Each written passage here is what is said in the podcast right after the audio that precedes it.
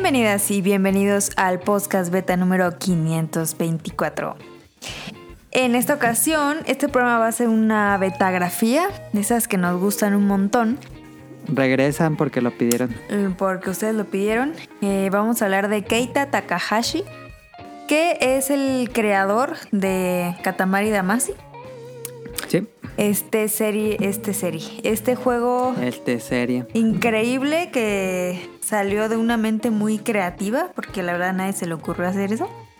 Y pues nos da mucha em, curiosidad saber de, de dónde vino esto. Como ya escucharon, este programa va a ser increíble porque solo somos Adam y yo. De verdad que este programa debería ser así siempre. Pero pues luego tenemos Cara no invitados. quiere tener invitados. Pero es que es... A ver si el próximo ya hay invitados. No, sé si Rion Jun ya haya acabado su reseña de. Digo, su- el juego de Shinshan. Shinchan. Shenhei. ¿Shinchan? ¿El de Shinchan? Sí, el de la ¿El de. ¿Sí? Neta, que tiene un juego. Oh, montonales de Super Nintendo. Ay, cómprame uno. Solo salen en Japón. Dile que nos mande uno. y eh, pues a ver si ya lo terminó para que nos platique. La verdad es que a mí y a Adam nos gusta mucho esa, eh, esa caricatura. Yo era muy fan. Sí, estaba padre.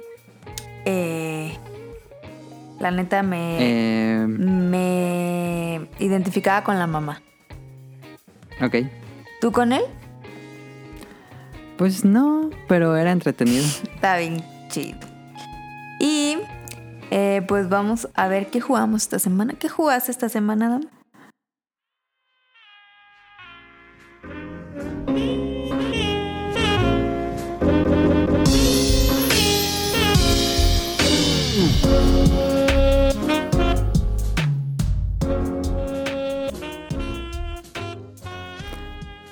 Esta semana jugué. eh, yo creo que voy a decir la anécdota ya cuando termine todo, ¿no? Para no tenerlo por partes. Sí, yo creo que en random la platiques. Pero. O hasta otro programa porque pues no, sabe- no sé qué va a pasar realmente. No, pues qué, pues que se queden así con la intriga. To be continued. To be continued para que digan, ah, lo voy a escuchar a ver si ya. ¿Eh? Bueno. Más radio escuchas, ¿no? Luego les platico que pa- pasó algo con una consola mía y ya no pude jugar el juego que más estaba jugando en los últimos días, que era Darkest Dungeon, que me encantaba Darkest Dungeon. Pero Y Adam eh, entró en depresión. No, este, entonces como ya no pude jugar Darkest Dungeon, eh, me regresé a una cosa que es similar, que es Slide Spire. Y eh, tampoco Ah, tuve mira. internet esta semana, entonces, este, ¿Nada de internet? pues agarraba tantito de abajo. Ole. Y ya hoy, hoy, me, hoy me pusieron el internet y hoy sí eché maratón de todos los animes que tenía pendientes. Me, me da como la ansiedad, me estresa un poco La ansiedad. no, no estar al día con los animes. Entonces tenía ya muchos animes pendientes y ahí me, me senté así como cuando Mero acu- acomoda de nuevo su sillón. Y me puse mi maratón. ¿Con tu de- batita? No. Este, puse a dar el maratón de series y... ¿Comiste algo? ¿No? ¿Por qué? Ay, pues hubiera sido por unas papitas o algo. No se me antoja mucho comer mientras. Pero mm, esta semana más jugué en el Switch portátil porque mm, tampoco tenía regulador, entonces no quería prender nada, ningún aparato eléctrico. Este, entonces jugué con el Switch eh, mm, portátil, Portátil, que es a lo que nunca haces. Que generalmente hago y sí, todas las noches me ponía a jugar eh, Slide Spire y se me iba la noche muy rápido y ya pasaban de la una y yo seguía jugando Slide Spire. Qué peda. Es muy buena. Ya superé las 150 horas con ese juego. Este, y ahí la llevo. ¿Cuántas veces te lo acabaste? Una vez. En, toda- en toda la ¿Una semana me la acabé una vez. No mames. Antes Ya- no me siento tan mal. Ya me lo he acabado una vez con todos los personajes y dos veces con, con uno en particular. Entonces quiero seguir ah, terminando el juego. Digo, no. Entre más lo termines, más, no te dan cosas nuevas, sino que se pone más difícil el juego.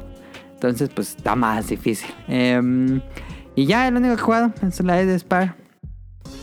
Ah, y, y, y- y- y jugué tantito WarioWare Get It Together. Que de nuevo agradecemos mil, mil, mil agradecimientos a Rion Jun porque me mandó un código de WarioWare Get It Together. Entonces lo estuve jugando un rato. Pero lo jugué y dije, y como que esto se, se presta más a jugarse de dos jugadores. Siento que va a ser mucho más divertido.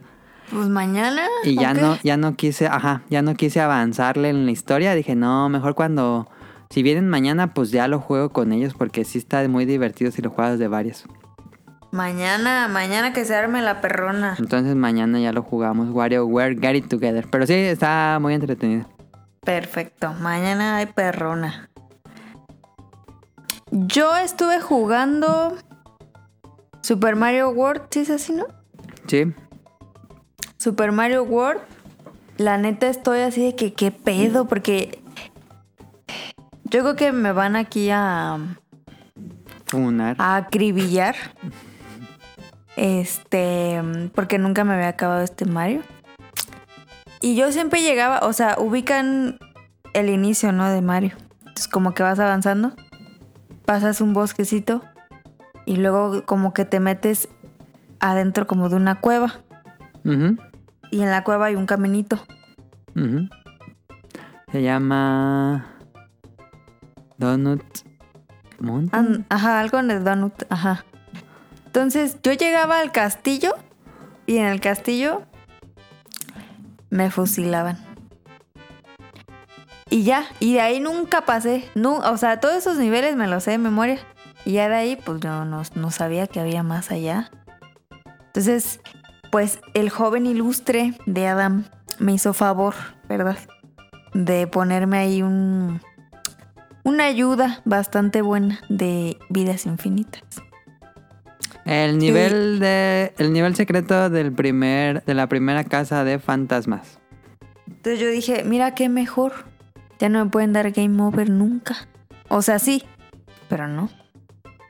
Entonces ya he pasado un buen de niveles que son nuevos. Y dije, no mames, están bien perrones. Porque nunca los había jugado. Pero ya llegaste al otro castillo, al que está también en una montaña antes de llegar al bosque de la ilusión. Ya. De hecho, estoy en un bosque Ah, en el bosque de la ilusión. y ya no supe qué hacer ahí porque ya no hay camino.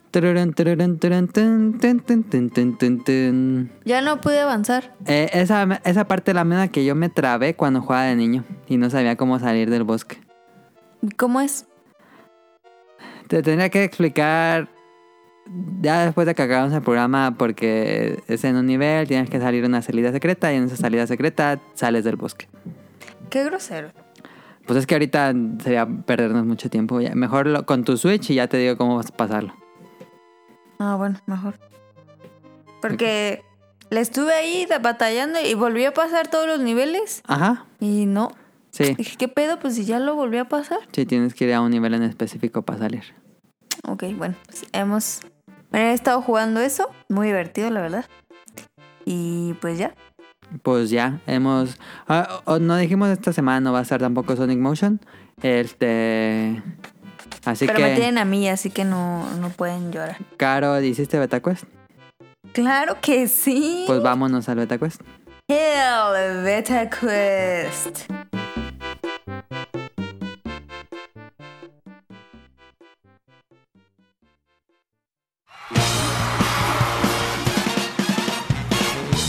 Llegó la hora del Beta Quest.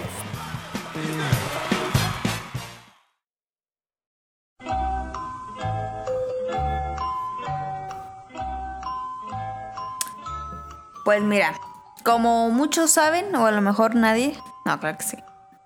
Eh, fíjate que, que es parte de los datos curiosos de hoy. Bueno, que tengo dos opciones de datos curiosos. Pero ya tú me dices cuál quieres. Ok. El primero de octubre, que está ya por venir, Disney comienza su celebración del 50 aniversario ¿De qué? de... Porque la 50 compañía es muy más vieja. El parque... Desde que el primer parque Disney World abrió en Florida. O sea, el 1 de octubre se cumplen 50 años desde que Magic Kingdom, el primer parque de Disney, abrió en Florida. Ah, Ok, ok, es el Magic Kingdom. Sí, Entonces, eh, va a haber algunos cambios. Y, es el segundo unas- parque. Porque, pues... Ajá. mm. Pero pues tú sabes que cualquier motivo de celebración es bueno. Entonces dije, un, un beta quest que esté pelado pero que le guste a Adam. Y entonces yo dije, pues claro, un beta quest de Disney Tokio. Ah, a ver, a ver, a ver. Está perrón, es que... shh, no, hombre. Y ahí va la primera pregunta. ¿En qué fecha se inauguró Tokyo Disney? Tokyo Disneyland, pues. ¿Las opciones? Opción A. ¿No se vale googlear, eh? Pues no puedo. Opción A, 17 de marzo de 1982. Opción B, 2 de enero de 1988. Opción C, 15 de abril de 1983. O opción D, 23 de octubre de, ay, perdón, de 1991. ¿En qué fecha se inauguró Tokyo Disney? Es en los ochentas, pero no tengo idea si en el... Dijiste 82, 83 y 88, ¿verdad? 82, 83, 88 y 91. Ajá. No sé. 80 y... No sé. Ah. Mm, Debe ser 82, 83. Mm, pues ya un volado. 82. Y te equivocaste. ¿Era 83? Sí. ¡Eh! 15 de abril de 1983. Que me... Bueno, esto las- me acerqué, me acerqué. Qué menso.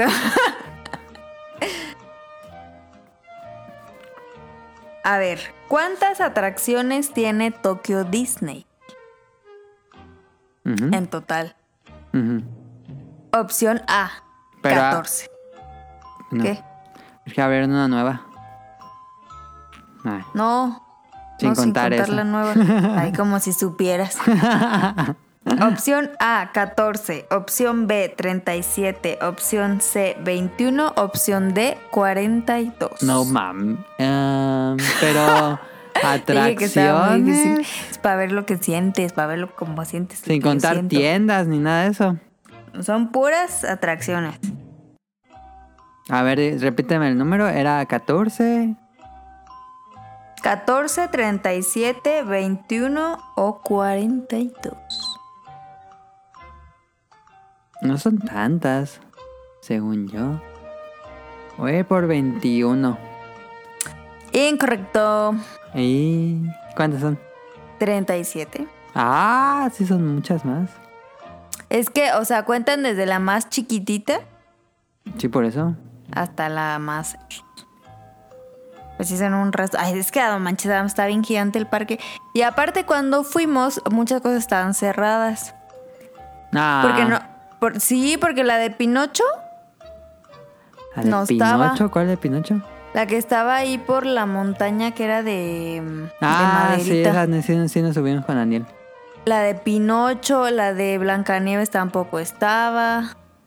Un buen de las de niños que tampoco nos subimos. Ah, sí, es cierto, sí, esa sí me subí con Daniel, la de la de Blancanieves también. Ya ves, es que sí eran un buen. Sí. Ok. Esta no, porque no encontré la respuesta. este, número. Pregunta número 3. ¿Cuántas áreas temáticas tiene Tokyo Disney? Tierras. Ajá. Ok. Opción A, 7.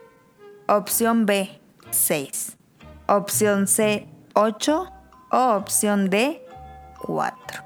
Mm, Es Adventure, la Tierra del Futuro, es Tomorrowland.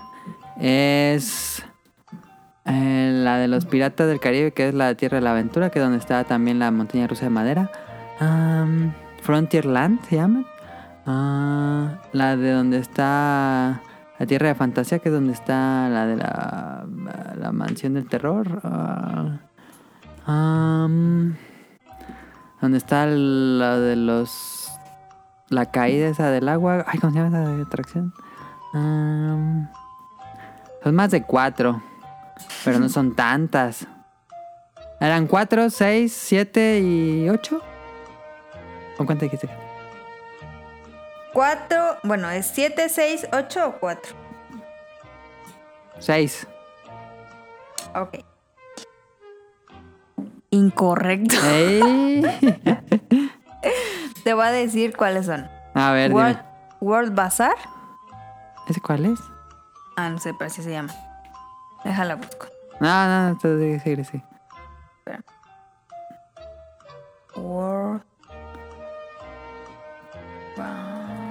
Bazaar.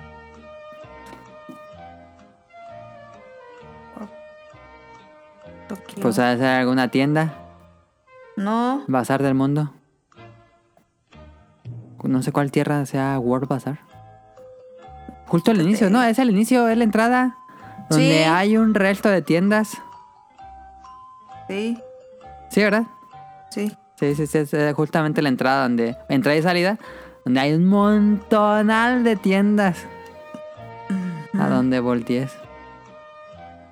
A ver, está World Bazaar, está Frontierland, está Tomorrowland, está Está World Bazaar, Tomorrowland, Town Town, Town Town, sí, esa no, no me acordé. Fantasyland, Critter Fantasyland, Country, Critter Country. Westerland y Westerland. Adventureland. ¿Y cuántos son? Siete. Ah, siete. Yo dije World, que me Tomorrowland, Town Town, To- Fantasyland, Ujú. Critter Country, Westerland y Adventureland. Ok, Que según yo las, las recorrimos todas. sí, esas sí las... Pues sí, sí, sí, esas sí, sí las co- recorres todas. A fuerzas. Perfecto. Y nos quedan dos. A ver. Ya perdiste, pero bueno. Que consta que no estoy googleando nada, ahí se nota. Eh, todos sabemos que el castillo de Disney, pues Ajá. siempre está, este, como dedicado a una, a una princesa. ¿A qué princesa está dedicada el castillo de Disneyland de Tokio Disney? A la Cenicienta. Ah, perfecto. Sin opciones. Primer pregunta.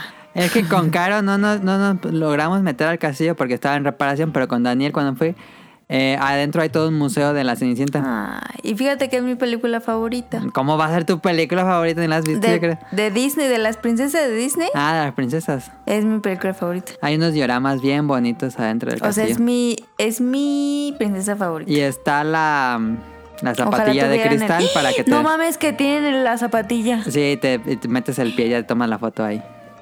¿Y te lo puedes probar? ¿Sí? ¿Pero está del tamaño? No, pues es un tamaño estándar. No es cierto. Sí, ahí, y adentro pues es una sala de un castillo y ahí está la, la No zapatilla. mames, tengo que regresar, maldita sea. ¿Y qué pedo? Ya me agüité.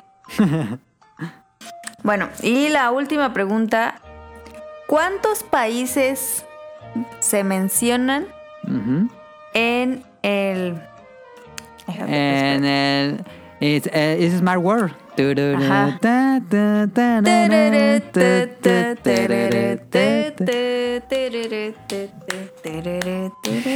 En mundo pequeño.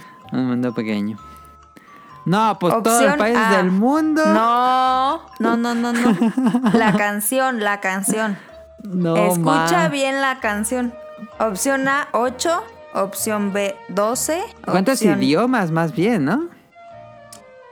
Bueno, Porque sí, más bien países. serían idiomas, sí. Porque la canción está cantada en varios idiomas. Sí, sí, serían idiomas. Opción A, pero no, porque yo tengo los países. ¿Sí? ¿Sí? Es que la canción está en varios idiomas. No, mira, espérate. Es que Porque son un montón, yo me acuerdo cuando fuimos, dos veces que fuimos y son un resto de países, Mira, aquí. hasta México. Más bien, las, las salas. ¿Qué? O sea, la atracción se divide en varias salas. Ajá. Y esas salas significa que son países. No. O sea, pasas como por hay, países. país- hay, hay varios países en cada sala. Por eso, ¿cuántas salas hay en Mundo Pequeño? ¿Cuántas salas? No es muy grande. Opción A, 8. Como que no Opción está bien la pregunta. que sí. La atracción se divide en salas, las cuales están descritas a continuación. Varían según la versión. Pero sí, Sí, está bien. ¿Cuántos países hay en el mundo pequeño? Bueno, salas.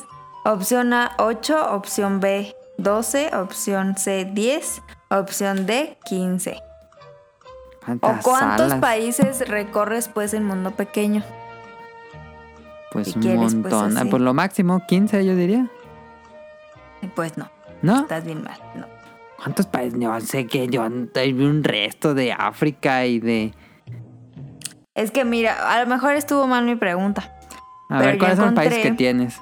Está todo Europa Sala ahí. Ártica, Sala Europa, Sala Medio Oriente, Sala Asia, Sala África, Sala América Latina. Sí, porque, porque hay varios países dentro de Europa. Sí, Sala América del Norte, Sala Mares del Sur, Sala Selva Lluviosa y Sala El Mundo. No, pues estaba muy tramposa Y esa todos pregunta. esos representan a un buen de países Un y de resto. idiomas. Pues es que yo quería un betacuest difícil. No, yo siempre esa, hago esa las pregunta última estuvo rara. ¿Era esa o adivinar cuántos sabores de palomitas tiene el parque? Ah, eso estaba bien. Eran como un resto porque hay hasta de... De curry. Sí, pero la neta nunca pude encontrar cuáles son. No, Por eso no te la pregunté. no, te, no lo puedes encontrar caro porque las cambian cada año, creo. Pues supongo. Pues ahí está, el Beta Quest de Tokyo Disney. Eh, pues algo más caro. No, nada más. Perdiste, claramente. Perdí, no ah, no, sí. tenía una. Este, ¿cuál atracción es tu favorita? Mm. Mm, ¿Cuál será mi favorita? Pues está entre. mm, Ay, ¿me fue el nombre? Ah. Ay, ¿cómo se llama la montaña rusa nocturna del el futuro? Space Jam, Space Mountain. Space Mountain. Space Mountain. Space Jam. Space Mountain me gustó mucho. Ah, y también. Big Thunder Mountain. Esa también está padre. Big Thunder Mountain está, es una montaña rusa de madera muy bonita. Y Haunted Mansion está padre por la Haunted, experiencia. Haunted Mansion. Que nunca fuimos al Grand Circuit Raceway. Mm, ni sé cuál es. Que era de puros coches. Ah, ese para niños chiquitos, ¿no? Ay, pues ¿y qué? Grand Y Circuit, también hay ¿qué? un Grand Circuit Ras- Raceway. Ok. Ponle Tokyo Disney atracciones y te aparece. Que no, tampoco fuimos a la de Dumbo. La de Dumbo. Las sillas que vuelan. Sí. Mm. Sí, cierto, esas estaban ahí por Haunted Mansion y no subimos Sí, a las de Dumbo. y no fuimos tampoco al carrusel. Pues no, no da tiempo para todo, caro. Sí, pues. Entonces, ¿cuál fue tu favorita? Yo diría Space Mountain. Space Mountain, ok. Mm. Yo diría. Me gustó mucho Western Railroad, la de las tablitas. La de madera. Y ¿La rusa de madera? de. Ajá, y la de la caída gigante. La de Splash Mountain. Splash Mountain. No mames, está perrón. Esa está Oye, que también. esa no la conté. ¿En dónde? Ah, no sé si la conté. Splash Mountain, está. Este, bueno, pues espero que les haya gustado el Beta Quest. Si es que han ido a. como White Chicken. Espero que hayan ido a Disneyland, no cierto. Pero si un día tienen la oportunidad de ir, neta, háganlo. Está, está bien Do it. perro. Sí, está perrón. Let's do it. Y pues vámonos a la betografía. Vámonos al tema principal.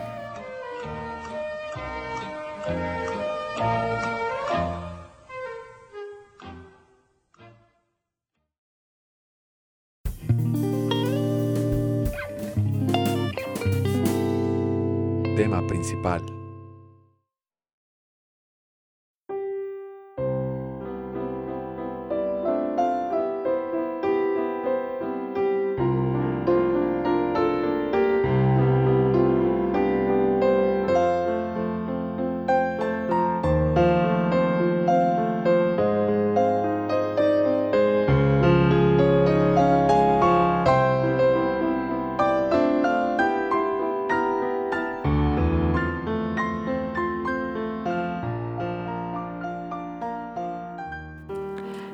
Esta semana les voy a hablar eh, de Keita Takahashi como en el programa. Hicimos ya, tenemos un programa de betagrafía que, que en ese momento no sabemos cómo ponerle y, y ahí nació mientras grabábamos.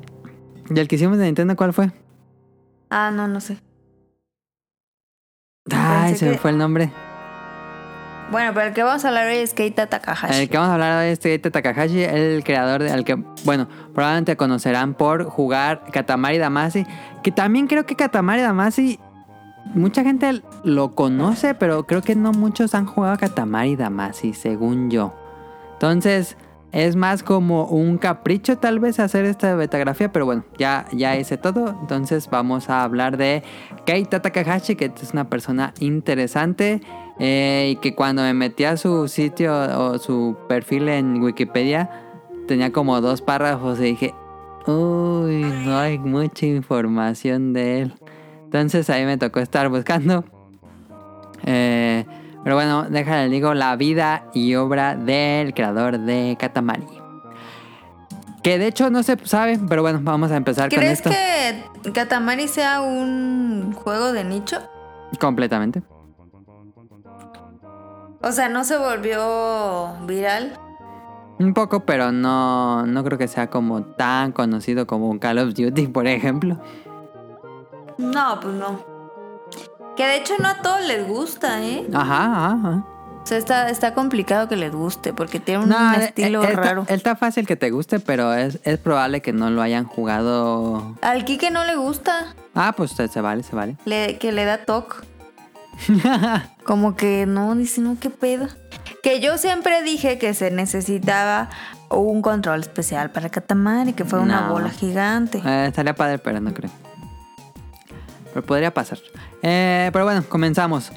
Que de hecho no, la primer, el primer dato no lo sé, pero no sé dónde nació. En su Wikipedia no dice, estuve buscando, no sé dónde nació Keita Takahashi, pero nació en algún lugar en Japón en 1975.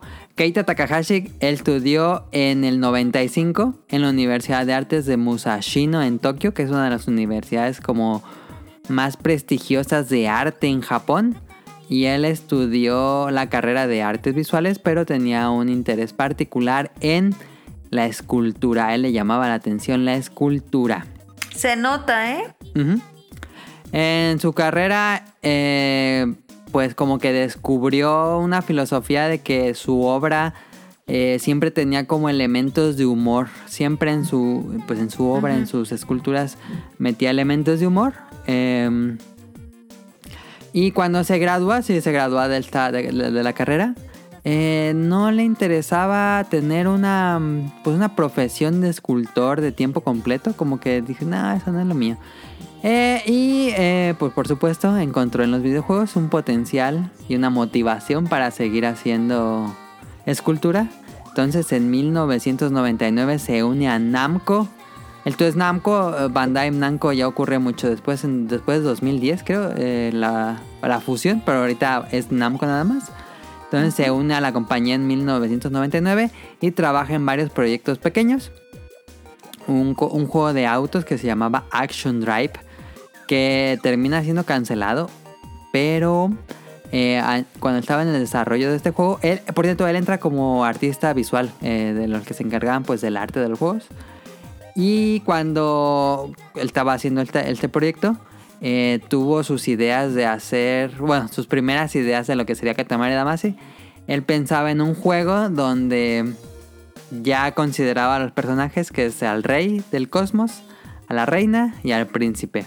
Y en esta idea que él tenía para su juego, el que eh, como que unos agentes humanos así militares secuestran a la reina del cosmos y el rey del cosmos manda al príncipe a salvar a la reina y el príncipe ya que tiene la cabeza como alargada Ajá.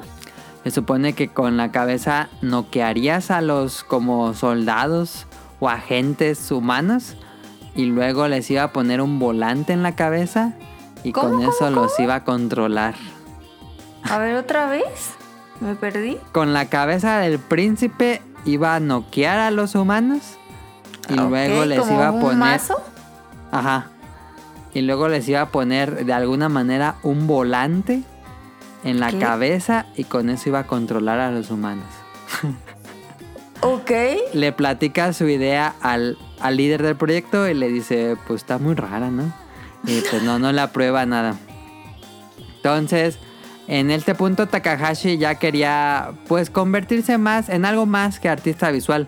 Él trabajaba nada más haciendo fondos y dibujo y todo eso. Pero él quería hacer más en la compañía. Entonces, un día, eh, imagino que habrá ido a algún evento o no sé cómo le pasó esto, pero bueno, voy a explicar un contexto para lo que voy a explicar. En Japón existe algo llamado Undokai, que es una tradición que data desde 1964, post eh, Segunda Guerra Mundial, en donde los estudiantes de las escuelas en Japón, de todas las escuelas hasta grado medio, eh, celebran el Día del Deporte. Y todo el día es una celebración de eh, competiciones deportivas de grupos, así como que ponen a los grupos de alumnos y hacen competiciones de carreras, fútbol, etcétera. Muchas competiciones de, de deportes en Japón y todo el día son deportes aquí. Y van los papás y los apoyan y todo. Todo es como una celebración al deporte. Y en una de estas competiciones es el Otama Korogashi, que en donde cuatro estudiantes transportan una bola enorme, una pues una bola así grandota del tamaño más grande que un niño Ok. y tienen que llevarla así por un camino en, en la tierra hasta llegar a una meta. Entonces los cuatro niños tienen que estarse poniendo de acuerdo para llevar la bola. Este, esto, por supuesto, le prende la, la idea a Takahashi y se Mm. le ocurre hacer una idea basada en este concepto, donde el objetivo del videojuego sea rodar una pequeña pelota que va creciendo con el tiempo. Entonces se le ocurre esta idea y al día siguiente habla con el, con su, de nuevo con su jefe para platicarle su idea y usar a los personajes que él ya había considerado, que era el rey, la reina y el príncipe. Entonces, eh, pero como les había dicho, Takahashi no era un diseñador de juegos, él era un artista. Entonces no estaba ah, pues presente, no, no, no trabajaba en el área de dise- diseño de juegos. Él eh, trabajaba en artes visuales de los juegos. Entonces le dijo eh, su jefe, ¿por qué no vas a la escuela? En, en ese momento Namco tenía una escuela de videojuegos. Eh, era algo común entre las compañías de videojuegos. No sé si esto siga siendo una práctica común, pero en ese, en los nove, bueno, en finales de los noventas era, era común. Eh, Konami tenía la suya, Nintendo tiene la suya, imagino que todavía la tiene. Este y Namco tenía la suya que se llama, o se llamaba, Digital Hollywood Game Laboratory, que era básicamente una escuela donde los estudiantes se graduaban como diseñadores de juegos, artistas visuales o programadores. Y pues saliendo los contrataban ahí mismo. Entonces eh, le dice su jefe, ve a, la, a nuestra escuela, a la escuela de Namco, explícales tu idea a- al director de la escuela y vemos qué podemos hacer. Entonces eh, Takahashi va a la escuela, habla con el director y consigue que un grupo de 10 estudiantes que ya estaban por graduarse eh, hicieran los modelos 3D de lo que sería Katamari Damacy. Y él, con esto completarían como su servicio y su tesis. Esto sería parte de, lo- de la tesis de estos 10 alumnos. Ok. Y pues entonces Takahashi ya tenía la idea, ya tenía los artistas que iban a hacer los modelos 3D del juego. Pero no tenía a alguien que programara el juego tal cual, las reglas y las... Pues todo, todo el videojuego. Entonces, eh, por fortuna para él y en desgracia de otras personas, iban a despedir a un grupo de programadores de arcades, porque en esas épocas, pues a finales de los noventas, el arcade ya estaba pues en una crisis en Japón. Em, entonces iban a despedir a este grupo de programadores de arcades y le convence a, a tres programadores dentro de Namco y se unen al equipo de, de Takahashi y así pues no los despiden. Este, entonces ya tiene 10 artistas visuales, 3 programadores y él sería el diseñador jefe. O Y- sea, nunca dejó su idea. No, O sea, aunque le dijeron, es que qué pedo está raro, él siguió necio. Sí.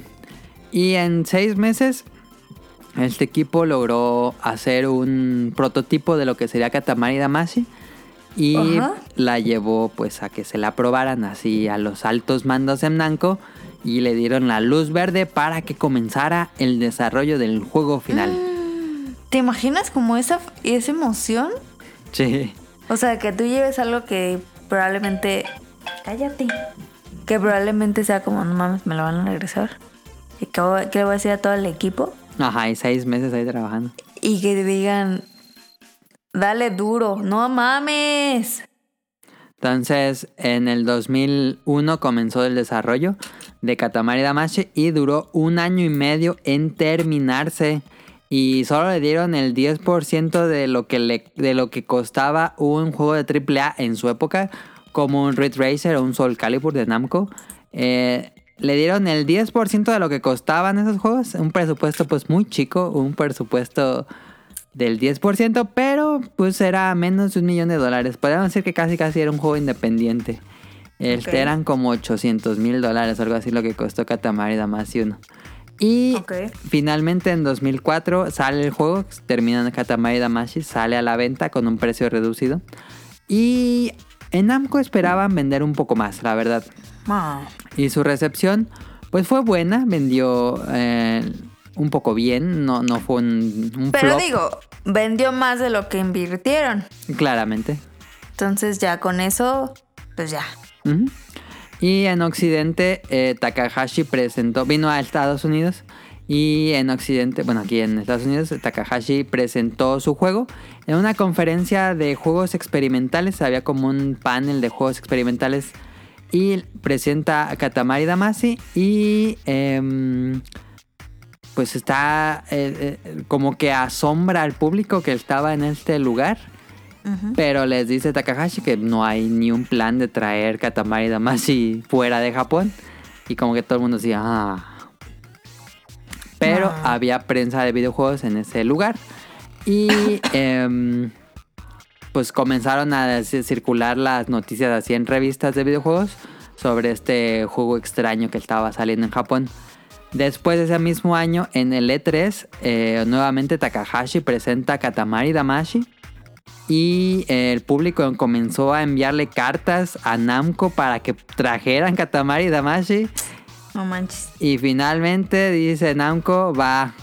Y ese mismo año, a finales de año, em, creo que fue septiembre o algo así, eh, Namco publica finalmente Katamari Damacy en América. Y yo fue un desmadre para conseguirlo, pero seguramente ya, si has escuchado el podcast beta, han escuchado la historia de cómo lo compré. Em, y el juego sale en América, pero nunca salió en Europa. Ahí, ahí salió hasta la secuela. Eh, por supuesto, Namco vio buenos números. De hecho, en Estados Unidos pasó algo chistoso porque las tiendas que compran videojuegos a Namco para ellos venderlos en las tiendas, este es algo normal que pasa. El retailer que se le dice, pues no pensaba que iban a vender mucho y compraron pocas piezas para pues para la venta en Estados Unidos.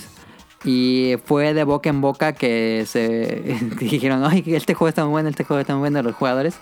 Y rápidamente, muy rápidamente, se agotó el juego, se agotó por completo en todas las tiendas de. Estados Unidos. Sí, tuvieron que resurtir porque pues fue sol porque de hecho no habían comprado muchas unidades para, para la venta en retailers pero como el boca en boca funcionó pues se agotó rápidamente Katamari Damacy 1 en accidente entonces con esto Namco ordena una secuela porque pues ¿Cuánto dijo, le habrán pagado a él por, o sea, ¿es fuera por regalías o qué será? no a, a eso siempre ha tenido así es algo medio oscuro medio malo de la industria pero pues si eres a lo mejor tienen bonos pero pues ellos les pagan su sueldo y ya Mm.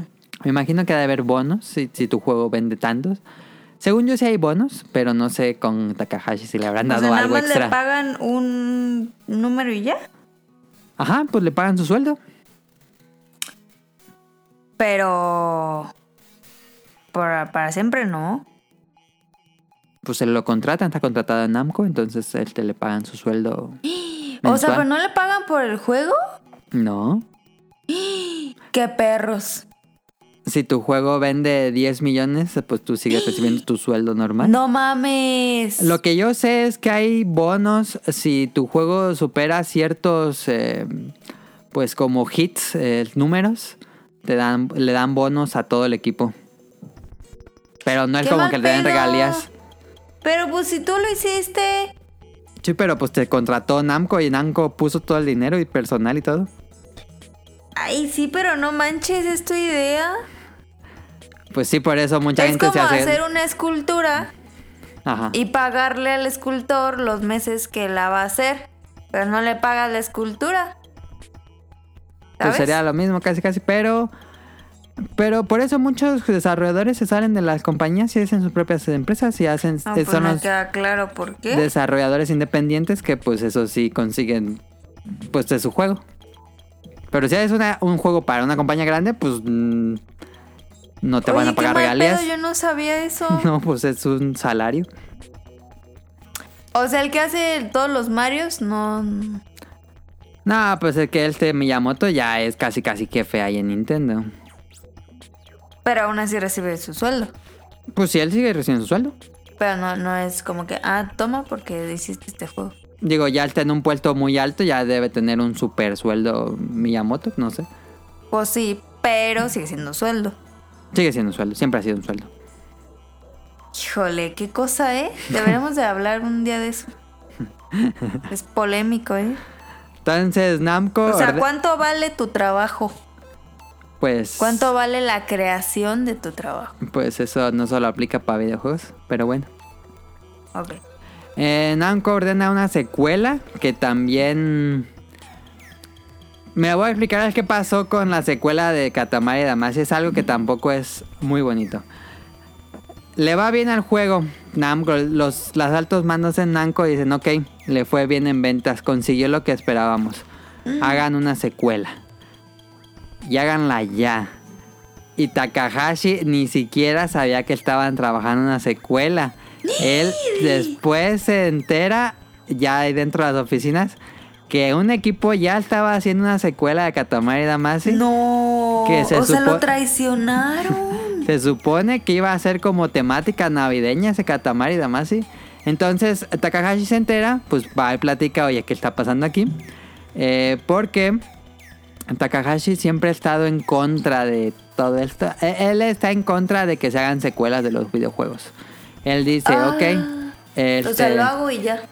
yo yo tengo ah, hice este juego pero él bueno lo que dice lo que dice Takahashi sus palabras es que eh, el hecho de hacer secuelas es rentable para la compañía porque muy probable los jugadores van a volver a comprar esta secuela pero eh, creativamente es un detrimento para el equipo de desarrolladores porque ya no pueden hacer muchas cosas. Como que ya todo está hay bases no te puedes mover mucho Claro, pues sí. entonces eh, Takahashi estaba como muy en contra porque pues él viene así un, un aspecto muy creativo.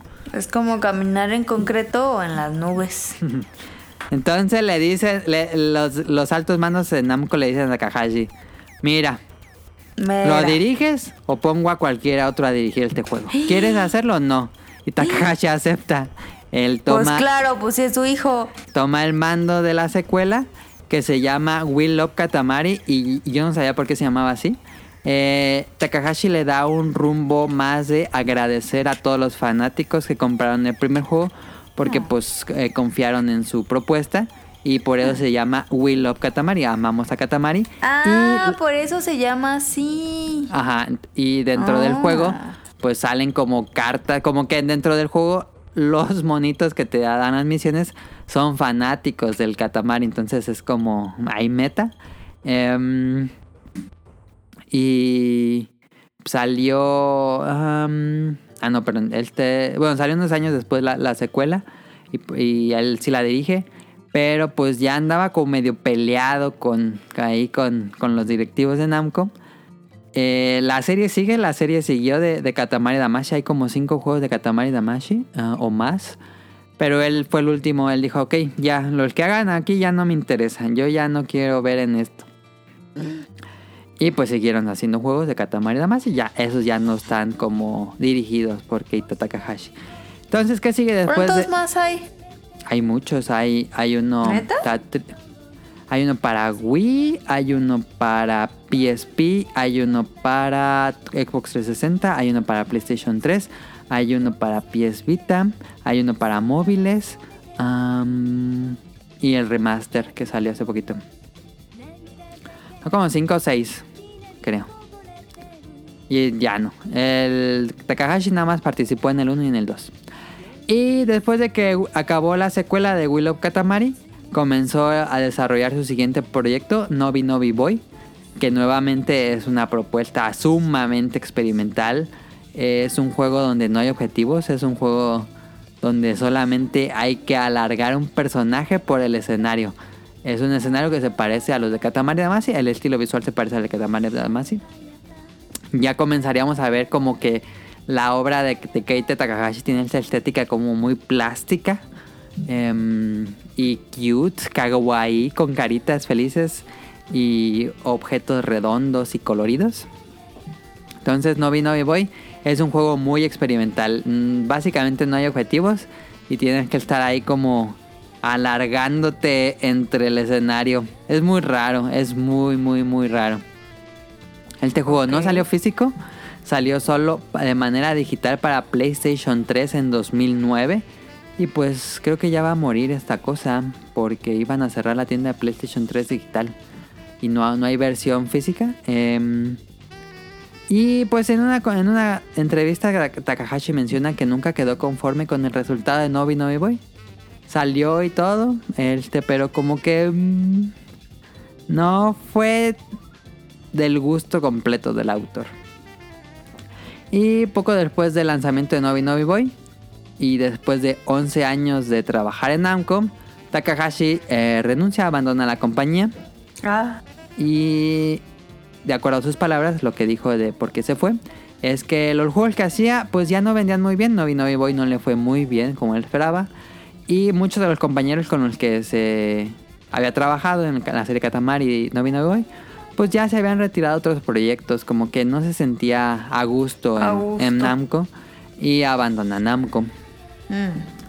Entonces, este Takahashi incluso menciona que después de Novi Novi Boy dijo que él ya no le interesaba como los videojuegos, quería seguir otras cosas en su vida y en su siguiente proyecto sería un parque para niños en Nottingham, en Reino Unido. Imagínense un parque así normal eh, donde hay pues áreas verdes, un columpio, unas resbaladillas y así como cositas para niños así un parque. eh, él, él estaría a cargo de, de diseñarlo por completo. Eh, Hay dibujos de cómo iba a estar y estaba muy interesante sus ideas ahí raras de tipo Katamari. Pero por lástima, después de años, el proyecto fue siendo retrasado porque no había presupuesto. Y al final lo cancelaron, hicieron un parque genérico, así tal cual. Ay, no. Columpios, resbaladilla, plantitas y ya. Se, se cancela el proyecto de, de, de Nottingham. De hecho, Takahashi eh, estuvo viviendo un rato en Reino Unido. Se, mudó. ¿Pero por qué se cancela? Porque no había, según esto, no había fondos del gobierno para hacerlo. Me hubiera quedado perro. Sí, sí hubiera quedado padre. A lo mejor ahorita sería una. Una meca. Un lugar del diseño. turístico, por lo menos. Sí. Entonces en 2010 Takahashi se mudó a San Francisco y funda una compañía llamada Ubula. Y esta la funda junto con su esposa que de hecho no, no hemos dicho, pero su esposa es increíblemente talentosa, eh, se merecería su programa, pero bueno, no, no es diseñadora de videojuegos, pero su esposa la conoce en, la, en el desarrollo de, de Katamari Damashi, porque Ah. ella fue la que compuso toda la música de Katamari Damacy. No mames. Na, na, na, Ajá. A- Azuka Sakai o Azuka Takahashi, cuando ya se casó, es una prolífica, talentosa compositora musical que ha hecho música increíble. Trabajaba en Namco desde el 98, compuso música para Ridge Racer 4, que es uno de mis soundtracks favoritos de música así ever. Escuchen, eh, pongan en YouTube y escuchen, o bueno, a lo mejor están escuchando de fondo, pero la música de Ridge Racer 4 está increíble. De hecho, es de los pocos discos que no pude conseguir cuando fui a Japón. Eh, no lo encontré. Ya debe ser muy raro, ¿eh? Pero me encanta la música de Ridge Racer 4. Hizo la música de Mr. Driller. Em, bu- Lápiz, bueno, creo que, creo que ella fue flautista, no tanto compositor en Mr. Driller. Espérame. Cállate Sí. ya. Cállate. Eh, hizo la música, hizo también canciones para Soul Calibur 2. Hizo música para Clonoa 2. Para Taiko no Tatsujin, que es el arcade de los tamborcitos. También hizo música para eso. Fue la directora de sonido, compositora, cantante y pianista de toda la música de Katamari Damacy y de We Love Katamari. No Y- manches. y también- Es que siento que, que va de la mano. O sea, el éxito de Katamari siento que también es por la música. Es mucho por la música, sí. O sea, es como 50-50, ¿eh? Sí, sí, sí, sí, sí, sí. O sea, quítale la música de Katamari a Katamari y no, te mata todo. Digo, es divertida la mecánica, pero sí Pero no. aumenta mucho. Es como comerte un, un taco sin salsa si no tiene música. Es como comerte un mole sin arroz. Ándale, sí. Como que no. Sí, sí, la música. Y, y bueno, pues eh, Takahashi se casa con, con esta compositora y con ella fu- funda Úbula. Inteligente el muchacho, ¿eh? Ajá. Y en 2011, bueno, aunque dijo que ya, ya no quería hacer videojuegos, en 2011, porque Úbula iba a ser una compañía de videojuegos. En 2012, oh, en 2011 ayudó en el diseño de un videojuego llamado Glitch, el cual sería un MMO, pero este MMO extraño 2D y se iba a jugar directamente desde el navegador, no ocupabas como una consola. Pero eh, el juego fue. salió, no le fue bien, lo cancelan. Eh, y pues ahí estuve ayudando a Takahashi. Pero curiosamente, el, el creador de, de Glitch hizo la compañía que se. Bueno, la, la aplicación y herramienta de trabajo que se llama Slack, que es increíblemente popular actualmente. Yo lo he usado. Sirve, sirve bastante para trabajar en equipos virtuales, pues en el home office. Eh, Se ha convertido como la herramienta más importante para el home office. Slack, Slack, ajá. más que Zoom. No, es que Slack es como un, un escritorio grupal. Donde pones documentos, imágenes. Como un pizarrón escritorio grupal para trabajar. Ok. Entonces, eh, como que gracias a este juego existe Slack. Y en 2013 diseñó dos juegos. em, Pero antes, antes, antes, antes de eso, Ajá. hubo una, o sea, se sale de Namco y luego empieza como a diseñar el parque y luego no. ¿Y cómo se mantuvo tan, o sea, de qué comía o qué? Pues me imagino que. Pues a tener sus ahorros ahí de cuando trabaja en Namco. No, no tengo idea, caro. Porque fue un rato, ¿Sí? o sea, fueron años, pues. Sí, quién sabe de qué trabajaba en esos, en esos momentos. Era freelance, no tengo idea. En 2013 diseñó dos juegos que se llama Tenia Wanya Teens y Alphabet. Tenia Wanya Teens es una cosa muy extraña. Es también un juego independiente que se juega como una especie de arcade. Eh, bueno, es una computadora que tiene un control especial tipo arcade. Pero cada, cada jugador tiene como una caja de botones. Y cada caja de botones tiene 16 botones. Cada botón hace una acción diferente. Y es un juego cooperativo muy arcade. Donde te dice el juego: Estás lavando los dientes y tienes que apretar el botón de lavarte los dientes. Eh, estás cantando y tienes que apretar el botón de cantar. Y estás así haciendo pura estupidez. Es como un minijuego extraño. Y lo estuve viendo videos. Está interesante. Gráficamente muy bonito. Y también diseñó Alphabet. Que es un runner extrañísimo. También independiente. Eh, que es como lo Coroco, Caro Ajá.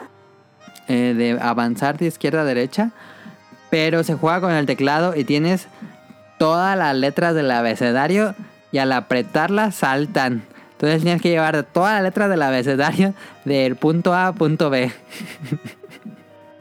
Oh, ah, ok, o sea, a veces eh, va saltando. Ajá, tienes que apretar en el teclado pues la letra que es y vas así jugando con todas las letras del abecedario. Ok. Está raro. Y él te lo diseñó con el creador de Cannibal, que me gusta mucho. Cannibal es un gran juego. Y en 2019 pasaron los años, este no sé dónde- si vivió de todo completamente eso, pero bueno, él sigue viviendo ahí en San Francisco. En 2019, eh, bueno, estuvo trabajando antes, en 2019 sale Watam, que es su juego más reciente, que lo publica Anapurna, lo iba a publicar originalmente PlayStation, pero después lo publica Anapurna. Y es una propuesta experimental también muy rara de unos monitos que tienen caras como Katamari. Pero pues son como medio puzzle, medio experimental. Siempre sus juegos son como muy experimentales. Y el mensaje del juego era como hacer relaciones con otras, hacer como vínculos con otras personas y perdonar. Como que tenía un mensaje como ahí medio doble al estar jugando. Y muchos lo comparaban con Death Stranding de hacer estos puentes, eh, enlaces entre persona a persona. Es, es interesante, yo nunca lo he jugado, creo que, que- que debería jugarlo. Este, pero sí, son juegos muy experimentales, muy raros. Podemos decir, gráficamente lucen eh, increíble, me, encanta mucho el, el estilo artístico. Creo que con... Bueno, ya para acabar esto, eh, actualmente él está trabajando en un juego para la consolita nueva que va a salir que se llama Playdate, que es esta consola portátil que tiene una manivela que le das vu- vuelta como, como una manivela, como una caña de pescar. Y está haciendo un juego para esta consola que se ve muy interesante y me gustaría mucho jugarlo. Todavía no la venta esta consola. Y en su página ya hay un proyecto así que dice nuevo proyecto próximamente. Entonces está trabajando en un nuevo juego. Entonces a, a ver qué más nos eh, trae Keita Takahashi. Es bastante joven, entonces tiene pues mucha vida por delante para ver qué nos trae Keita Takahashi. Ya se acabaría. Perfecto. Em, creo que con Katamari le pegó porque mecánicamente es muy divertido de jugar, creo. O bueno, para algunos es muy divertido jugar. Eh, pero creo que con sus siguientes juegos como que las mecánicas de juego fue su mayor punto débil, siento yo. ¿Cómo? Que los siguientes juegos no son tan divertidos de jugar, sino que la parte visual y el, sonido, eh, la música, siguen siendo muy buenos, pero tal cual la mecánica de interacción con el jugador no es tan interesante o divertida como, como debería ser, creo yo.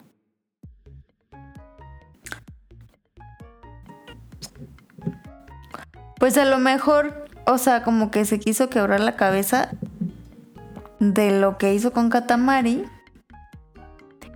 Pero pues no. Sí, creo que Se perdió un poquito. creo que debería replantear más mecánicas de juego divertidas. Eh, Es que a veces lo más sencillo, es difícil. el- es difícil, pero es lo más divertido. Ajá, eh, por eso. eh, Es difícil llegar a esa solución. Porque luego lo rebuscan y de que aquí, que acá, pero se pierde, pues. Como eso divertido de. Como de o Algo sea, por ejemplo, Katamari me gusta mucho, pero ah, para mí se me hace un juego difícil. Y como que nunca quiere tomar otras ideas. Por Ah, ejemplo, no creo que hiciera como un puzzle o algo así. No sé, como, que, siempre muy busca... Alternativo, pues. Ajá, es muy alternativo. Siempre busca ideas nuevas que no haya, nadie haya hecho en videojuegos. Y es difícil. No, es que ya ahorita encontrar el hilo negro está pelado. Ujú. Por lo general tomas ideas de otros géneros y vas proponiendo tu propio, no propio género, pero propuesta fresca en el género y lo que quiere hacer pues Keita es casi casi crear un género nuevo.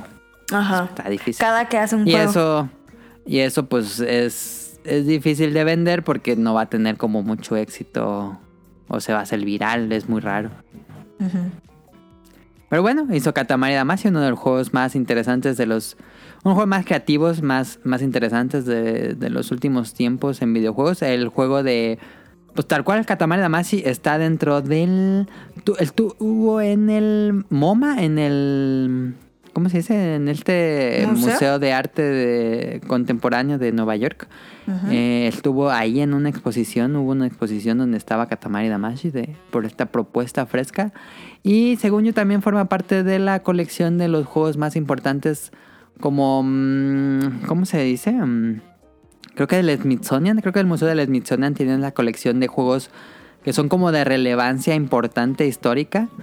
Hicieron como la colección de los juegos más relevantes históricamente y por supuesto está Katamari Damacy. Ok. Entonces, pues sí, fue algo interesante. No, no me gustaría decirle que es un One Hit Wonder. Y vamos a ver qué más nos, nos prepara Keita Takahashi. Pues siento que no nos va a sorprender. Se ve bueno el de Playdate, me gustaría. Y me gustaría también que... Pero también es romper la esencia. Que haga un juego basado en otro género. No le veo mal. No, pero Pero también sería con los la referentes que me dices, híjole, no sé si sea bueno. O que lo contraten, no sé, que por fin haga su juego así como su área de juegos como, me imagino así como el papalote museo del niño, algo así. ¿Cómo? Pues que tenga como su... Que por fin haga su zona de juegos para niños, como el parque que quería hacer. Ándale, o sea, a lo mejor por ahí estaría mejor.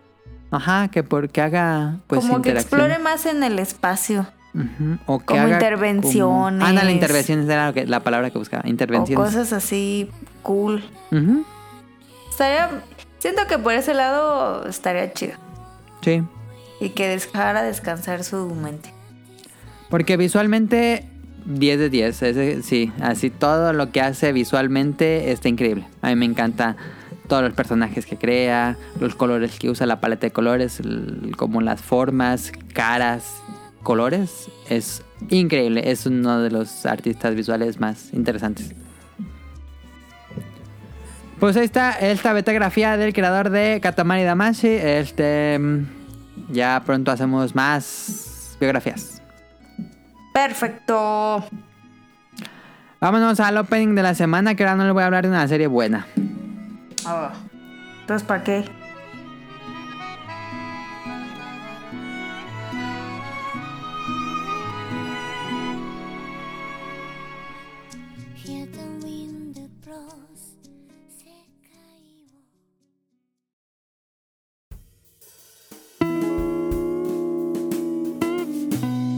de la semana.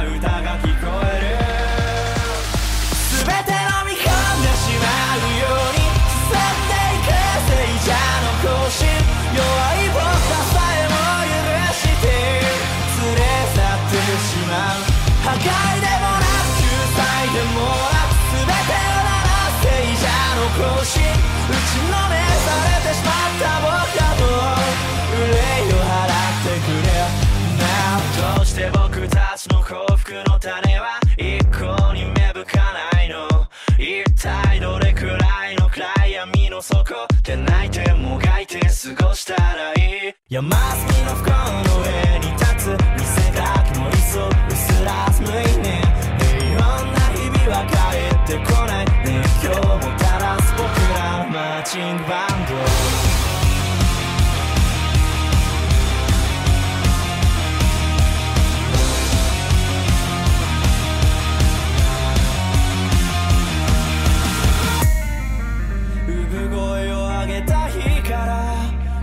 しみを知った日から僕らは擦り切れていた。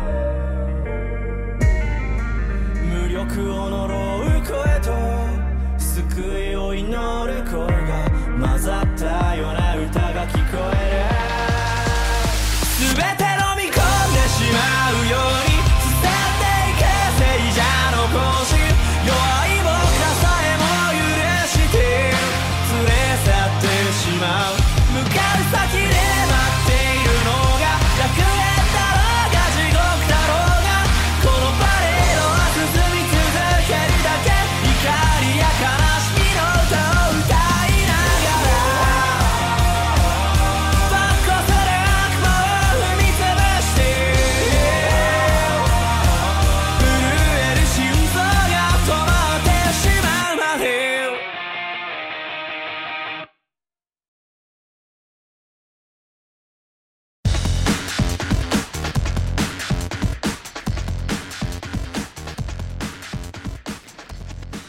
Escucharon la canción Seiya no Koushin del grupo, no, del artista Tatsuya Kitani.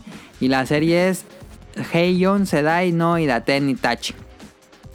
Ya les dije todas las series que me gustaron esta temporada de anime. Entonces les voy a decir rápido las tres que yo les diga ni se metan. Ok. Que por cierto, este. eh, Mika subió un. Como unas fotos de un anime en el No vi. Twitter. No vi, a ver. Y se ve bien bonito la gráfica, es como el tipo que me gusta, entonces quería ver si sabes cuál es para verlo. Deja- déjame meter el perfil de Mika porque no he visto. La subió hoy. A ver, déjate ver cuál es. Ah, pues Kobayashi-san. De hecho, vi ese episodio hoy. Esa es buena, esa es mala. Esa es mi serie favorita de este año. Ahorita no hay otra serie que llegue a esa serie. Entonces, hoy la voy a ver. Pero es la segunda temporada. Ve la, ve una- ahí está en Crunchyroll. Ve la primera temporada. Fue mi anime favorito del 2015 y yo creo que vas a ver- se va a convertir en mi anime favorito del 2021. Es como las que me gustan. Sí, completamente.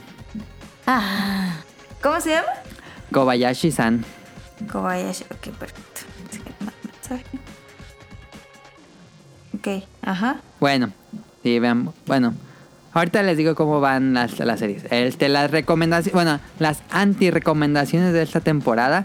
O las series que yo vi y dije, no, esto no es lo mío. A lo mejor está buenas. porquería. Ajá. Eh, son. Comenzamos con Seiya no Koushin. Que es. eh, ¿Cómo se llama en inglés? La Gran Gaji. Según yo es Gran, Great Gaji. Ah, no, este es. eh, no, entonces ya. No, va- vamos a comenzar con. Con el de la. Con el del opening. Que fue el de Idaten. De Great Deities Idaten.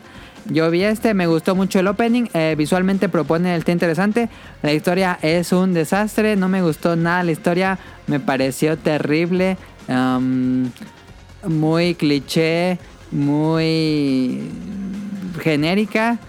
No, no fui fan. Gran, me, me gustaba mucho los trailers que vi. Pero, y el estudio es Mapa, que es muy buen estudio. Pero no sé por qué hicieron esta cosa. En serio, no tiene ni pies ni cabeza. Se siente como una parodia. Se siente como esas series, claro, cuando ves en una. En alguna película que están viendo anime y que se ve como bien genérico. Ajá. De superhéroes todo. Así se siente esta serie. Entonces. Ah, como en Disney, en Cartoon Network. Ajá, ajá. Así, no, no me gustó. A lo mejor hay gente que es fan, pero a mí no me gustó la gran deidad de Sidaten. Em, otra que, que también vi es la de la gran Gaji, que es esta... mm, En un mundo mágico, esta Lord Demonio, eh, señor, no señora, este, pues una demonio muy malvada, que un día atacan su castillo, destruyen su- las gemas, o la gema que le da poder, y es transportada a otro mundo. Es un, ¿cómo se dice? Un Isekai reverso. Un Isekai en reversa porque esta personaje que vive en el mundo mágico llega a nuestro mundo y quiere ser malvada, pero no tiene poderes mágicos porque rompieron sus cristales.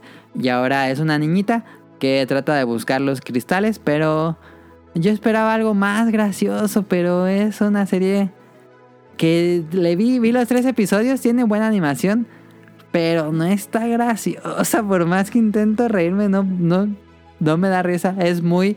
El problema que tiene es que los personajes son muy predecibles.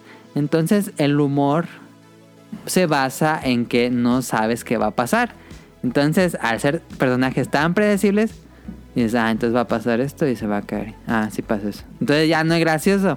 Entonces, eso le pasa a esta serie de la gran Gaji. Este, no, no, no pude. Esperaba algo. Él, también la esperaba con ganas porque ya esta va a estar buena. Y no, es bastante. Pues normal, no es mala, pero yo esperaba mucho más. Y la tercera es Drugstore in Another World, que es otro Isekai, donde un humano llega a un mundo mágico y abre. eh, En todos los Isekai, como que van a salvar el mundo y son héroes y pelean. No, él te llega a este mundo mágico y dice: Ah, bueno, no tengo poderes, voy a abrir una farmacia. Y abre una farmacia y eso es todo. Ok. ¿Y ahí Este, se acaba? pues hace inventos y fármacos eh, que ayudan al pueblo y eso es todo. Ok. No hay como... O sea, ¿los acabaste de ver?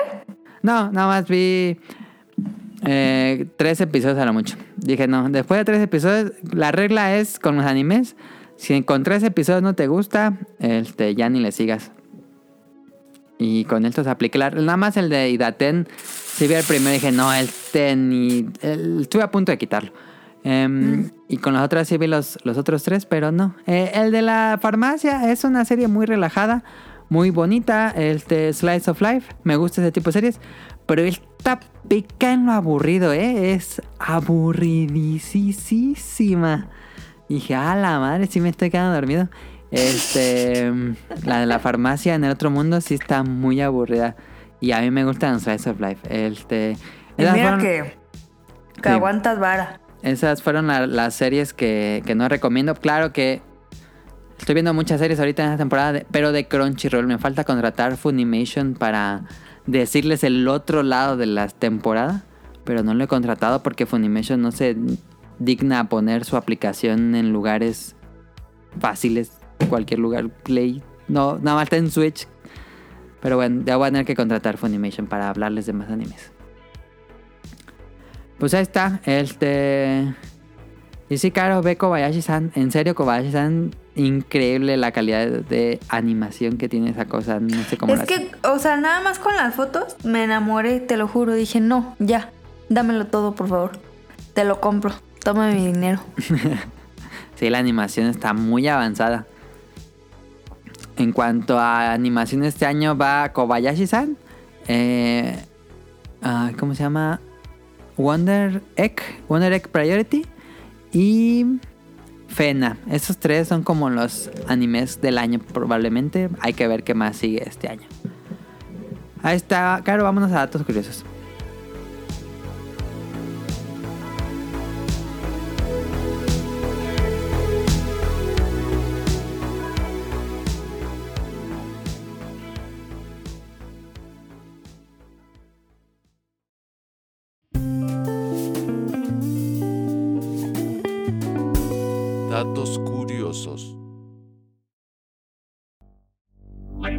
Gentlemen, boys and girls, Disneyland proudly presents our spectacular festival pageant of nighttime magic and imagination. In thousands of sparkling lights and electro-synthomatic musical sounds, the Main Street Electrical Parade.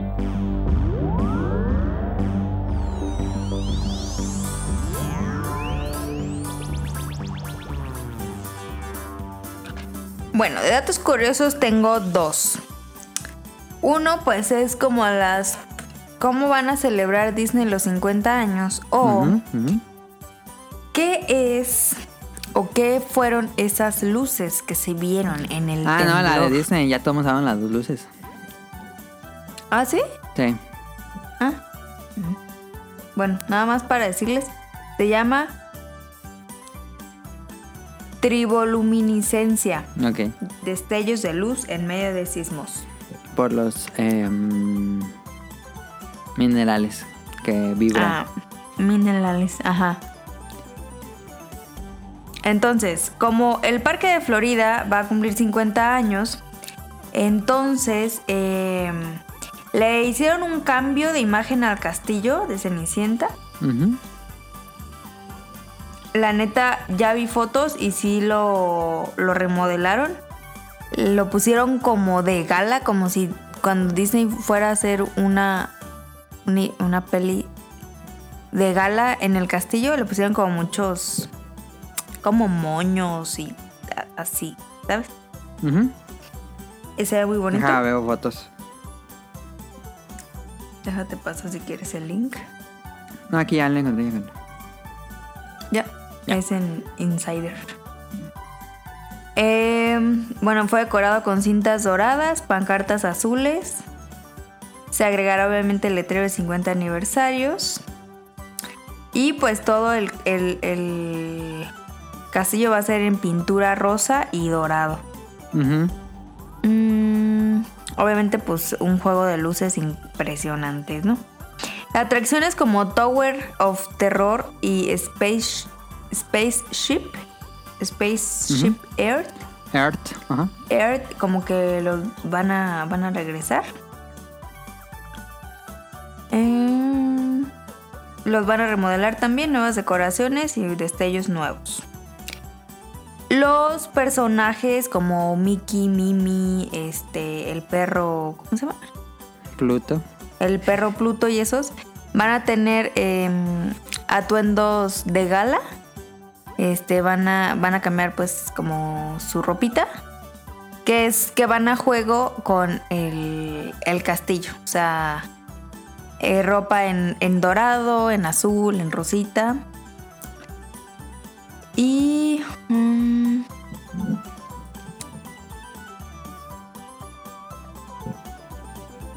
obviamente va a haber un nuevo espectáculo de fuegos artificiales, eso pues, de cajón. Ep- Epcot se convertirá Epcot. en el hogar de un nuevo evento nocturno. Uno de los espectáculos más grandes jamás creados para un parque de Disney. eh, así se describe como el nuevo. El nuevo evento nocturno. en- y se va a llamar Harmonious. Mm.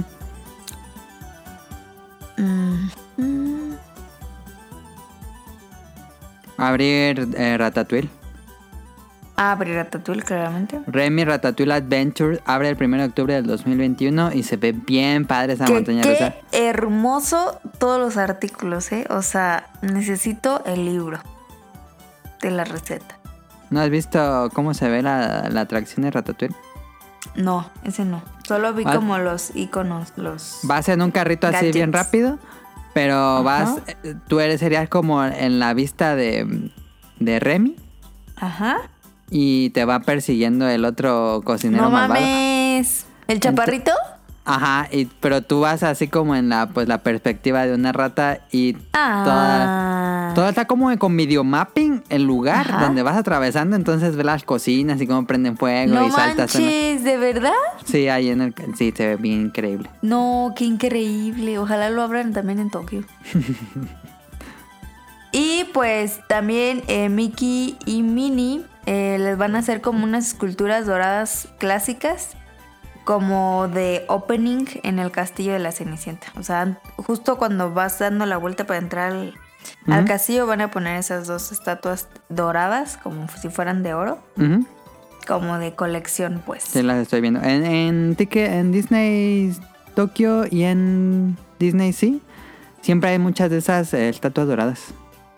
Sí, sí, sí, sí. Y pues la neta es que sí va a estar perrón, ¿eh? Si yo viviera en Florida, la neta, pues que sí iría, ¿no? El amigo de Estados Unidos puede ir, nos puede decir, Ah, Oscar Guerrero y también Gustavo. claro. Muy Ah, bonito el video, estaba viendo el video. Me encantaría, neta, me encantaría ver ese castillo, ¿eh? Rosita Y, con y la neta, los, los trajes que le hicieron a Mickey y a Mimi están pasados de lanza, ¿eh? Ah, sí. Están perrones. Sí, la me gustó más el de Mickey que el de Minnie. Sí, que Mini. es como azulito. Ajá, pero híjole, qué perrons que están, ¿eh? y bueno, pues esos fueron los datos curiosos de hoy. Eh, si no son fan de Disney, pues perdón, ¿eh? Hoy sí fue un super spoiler. Ahí está. Pero eh, esos fueron los datos curiosos. Vámonos a random. A random.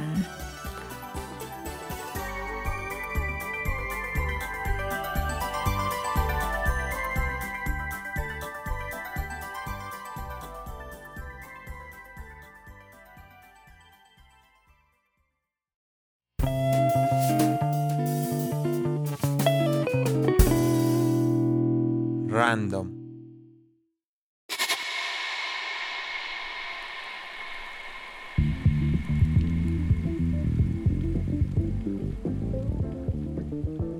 A ver, que cara tenía varias cosas en random, ya no sé ni qué era. Mira, random dijimos que ibas a decir tu anécdota. Ok. eh, la anécdota del sismo. no, pues ya de todo. y mi anécdota del día de hoy. Que empezamos. Tú decide. Tembló rápido. Caro no lo sintió. No sentí Bueno, eh, nada. Contexto, para aquellos que nos escuchan, no, a- no, el, día- no el día que sale esta semana, bueno, no la semana que sale este episodio. El pasado 7 de septiembre hubo un sismo de 7.4, 7.1, 7.4 creo. 7.1. 7.1 en, en Acapulco, Guerrero. Este, se Estuvo sintió fuerte, ¿eh? en la mitad del país. Entonces todo el mundo hablamos de dónde te agarró el temblor. Pero por fortuna no hubo... eh, No pasó nada. No hubo nada grave. Por suerte fue. No fue trepidatorio, fue Ajá. ondulatorio. Ondulatorio. Cuando pasa eso es que. eh, Se mueve de izquierda a derecha. placas, Ajá, se mueven de izquierda a derecha, no de arriba hacia abajo. Ajá, ajá. Cuando nos afecta es trepidatorio. O de los dos que llega a pasar de uno y otro. Los dos al Ándale. mismo tiempo. Ajá, exacto. Eh, en esa ocasión fue muy fuerte, pero fue ondulatorio, que fue lo que ayudó. Ajá. Si no, pues ahorita no estaríamos hablando de esto, ¿verdad? Em, y aquí nada más voy a hacer un paréntesis. Dejen de mamar con sus, con sus memes idiotas de chaborrucos que no quedan. Eso ya casi casi entran en memes que usan tus papás, ¿no? La cuenta de Twitter que se llama así. Eh, no mames, o sea, cada que ve uno me, me emperro, o sea. Y luego mi, la- los- las del trabajo ahí mandando, es como, güey, no seas normie, cállate el hocico. O sea, no da risa. Ay, el bolillo. que- Ay, no mami. Y dijimos en el programa de datos curiosos que es mejor jugar Tetris después de una situación traumática para reducir el estrés. Sí. No bolillo. Eso o. Pues mira, ponte a jugar cualquier cosa. También. Este, pero. Pero sí, Tetris ayuda más. sí. A ver, Caro, ¿no lo sentiste? ¿Por qué? No lo sentí nada. No, no sé qué pedo. ¿Pero qué o sea, estás como haciendo? que dije, ¿qué pedo? Pues estaba aquí en la casa. Estaba Pero aquí. acostada, parada, no, Estaba en caminando. la silla. Así, viendo a la nada porque estaba esperando a que Kike subiera. Estaba viendo estaba una pared. Sí, te lo juro. Estaba en el celular y pues, así esperando. Y ya luego me subí pues eh, las escaleras y bajé y fue que mamá, la manches, ¿cómo están? Y yo, ¿qué pedo? Y no sentí nada. Kike dijo que tampoco, pero que solo se mareó poquito. Ok. Pero nada, o sea, literal nada. Ni siquiera vi que las cortinas se movieran o algo, o sea, literal así, nada, literal nada, Ok. nada. ¿En la casa se sintió fuerte? Acá se sintió un poquito más fuerte. Yo estaba aquí en la compu, estaba a punto de apagarla. Y el... Pero es que yo, yo estoy en una silla que es como de bar. Es una Claro. silla alta. Claro. Y pues claramente en esa se siente mucho. Cualquier movimiento se siente mucho más. No. Entonces empecé a, a sentir que se movía y dije, esta madre ya se va a caer o qué pedo. Porque ya pasa que se baja solita. Entonces ya- yo creo que ya se va a romper esta cosa. Y volteé y vi las llaves moviéndose, las que tengo aquí en la No esquina. seas mamón. Y dije, ah, está temblando. Y salí corriendo antes de. Porque ni la pensé, hasta dejé el celular aquí adentro. Dije, no mames, que no puedo abrir la puerta. Porque ya ves que en, las, en los temblores pasa de que las puertas Ajá. se cierran. Y mi puerta, pues está como muy, muy Sí, fija. tu parte está mal. Ajá. Entonces dije, no, deja. Y me salí así corriendo. Y me, me quedé aquí en el balcón y vi. El balcón da una calle enfrente y vi cómo se movían todos los cables y se movían los postes de luz. No y dije, mames. ¡a la madre! Está temblando fuerte. Y, y ahí me quedé así esperando y ya pasó. Y ya me regresé por mi celular, así como con miedo a ver si seguía temblando. Y ya. A mí la verdad es que esas situaciones me ponen, sí me ponen, o sea, sí me preocupan pues, o sea, sí, la neta no me da risa, no las tomo a juego y la neta sí como que me agüité. Dije, no mames. No sé, ¿qué pasó Tonali, lo de quién sabe cómo. vez? Es que no sé, pero como esta casa solo es de un piso, bueno, sí, ya dije que hay escaleras, pues solo hay un cuarto arriba. Siento Yo que no es en un igual. segundo piso. Sí, no, los de a México que, en los en un segundo. 14 pisos, sí, no sí. mames, sí. Entonces, pues, está, está cañón. Y eh, puedes contarnos tu anécdota del Play 5. Bueno, está lo del Y dejen de mamar con sus, con sus mamadas, por favor. Porque neta, los voy a bloquear. Por fortuna no fue nada grave y pues está bien, digo, estuvo fuerte, sí, pero que se libere la energía para que no haya uno mucho más grande. Sí. Este, esperemos que ya no tiemble más en el mes. Todo mundo cuando sea el... ¿Cuándo es el 17 o cuándo es el, el más fuerte? El 19. El 19, el 19 de septiembre. Que decía que en ese día vamos a estar todos como el meme de Bob Esponja salvaje que está así volteando todo a los lados, ¿no? Ah, ok. Ah, la- Así van a estar todos el 19. El 19, sí. no, qué perro. Ojalá que no eh. pase nada más ya en, en este mes. Que la neta hoy como que me mareé. Y, o, o sea, aquí como que no hay nada colgante, ¿sabes? Pero en la tienda sí. Entonces volteé rápido a, unos como candeleros que tengo, que tenemos, y dije, ay no, no está temblando. Me asusté. Ok. Entonces, si me agarro en el trabajo es más fácil que sepa que está temblando. Que te a des que cuenta. sea aquí, ajá. Digo, pero, pero si es un temblor leve, si es un temblor fuerte, rápidamente vas a notarlo. No, sí, claramente. Yo me acuerdo mucho que el de hace cuatro años estaba abajo con mi papá y se sintió cañón. O sea, yo estaba en la compu y no mames, sí se, no mames, sí estuvo bien feo. Entonces, este. Sí, este. esperemos que y no. pues es- como esta silla, esta silla se mueve ya bien mal. No, a cada rato digo, ah, está ah, no, la silla. No, la neta. Ah, pues ha de sonar a mamador, pero hay que ser positivos, ¿no? sí. Y pensar que no va a pasar nada. No visualizar que va a, a temblar y esperemos que todo esté. Ok, pues sí, ojalá que, que ya no pase otro temblor en el año. Em, ¿qué, qué más? Este, ¿Dices tu anécdota primero o yo primero? Como quieres. Tú di. Pues mira, mi anécdota está muy fea. Ustedes saben que yo y las cucarachas no. No nos llevamos bien. Em, Quedó documentado en un episodio. ajá. Eh, y pues la verdad es que pues me da mucho asco, ¿no? Más que nada. Y pues las maldigo cada que puedo.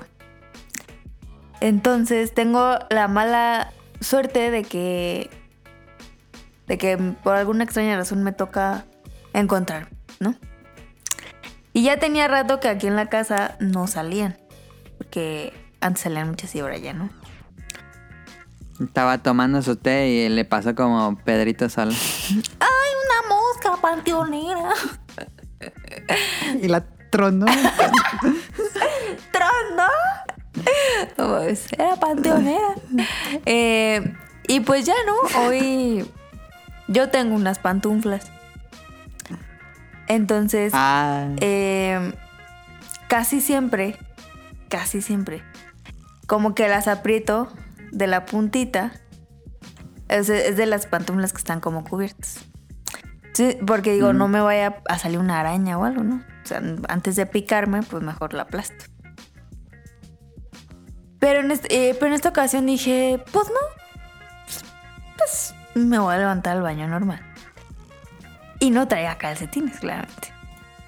Entonces, pues, meto el pie al... ¡Ay, no quiero! Meto el pie a la, a la pantufla qué bien. y dije, ¿qué pedo? O sea, sentí así como... como raro y yo, ¿qué pedo? O sea, ¡ay! no. Entonces dije, o sea, como que di un paso con el otro pie. Y no, y cuando iba a dar el otro paso, como que, o sea, fue muy rápido. Y dije, ¡ah! Y entonces como que, o sea, me di cuenta y saqué rápido el Rompió pie. al, las audífonos de los que estaban escuchando. Saqué rápido el pie y pues claramente salió una cucaracha de la pantufla. Grandota chiquita. No, sí estaba grande. Ah, la madre. Y dije, "¡Ah!". entonces pues, pues no mames, o sea, porque yo sentí sus patitas, o sea, no mames, qué pe- perro asco. Y entonces, pues obviamente Kike me regañó. Pues mátala, no sé qué. Le dije, no mames, me acaba de pasar en el pie. O sea, que casi me lo quiero cortar. ¿Cómo crees que yo mate una cucaracha? Entonces, pues ya luego la mató.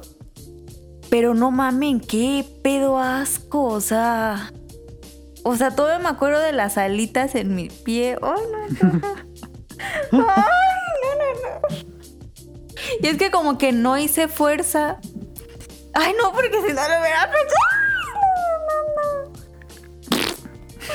Ay, qué horror. Ay, yo no sé por qué tengo esa suerte. Qué asco. A mí una vez me pasó algo similar. Ay, ¿con qué? Con un pantalón. No mames. Me puse así el pantalón y de repente sentí que algo caminó en mi pierna y dije, traigo algo. Y dije, una araña. Yo No lo primero que pensé en una araña. No y la agarré y lo, lo apreté así contra mi piel para que se muriera. Y pues sí, lo maté. Y, pero sí sentí como que me mordió algo. Y dije, Ay, "Y no. algo me mordió. No, no, no, no. Y me bajé el pantalón y era un grillo normal. Ah, no, pero qué susto. Pero sí me dio, me dijo, porque yo, yo lo primero que pensé es una araña. Pero no te mordió. No, pero sentí así como que algo me, como si Ay. algo me había picado. Mames. Entonces, esa fue mi. Que ni siquiera quise llegar al trabajo a platicarles, porque qué asco, ¿no? Pues sí, está medio asquerosa. Y la otra que me pasó de insectos fue. Ah, pues la de la. Bueno, fue un insecto, pues fue la rata. ¿Te acuerdas de la rata? Ah, sí. Que yo iba abriendo la reja, traía mis guarachitos, o sea, sin calcetines. Entonces yo vi como una bolita de pelos, como venir hacia mí, pero yo dije, porque estaban sacando el coche. Dije como, ah, es una bola de pelos. Pero no, o sea, como que volteé y dije, no mames, es una rata, y me pasó por encima del pie. O sea, sentí sus patitas en mi pie, dije, ¡qué asco! Y pues Como. Ratatouille. Ándale, pero qué asco. y. Para pam, pa, pam, pam, pa, pam, pam, pam, pam. Y. ¿Qué otra cosa fea me ha pasado con insectos?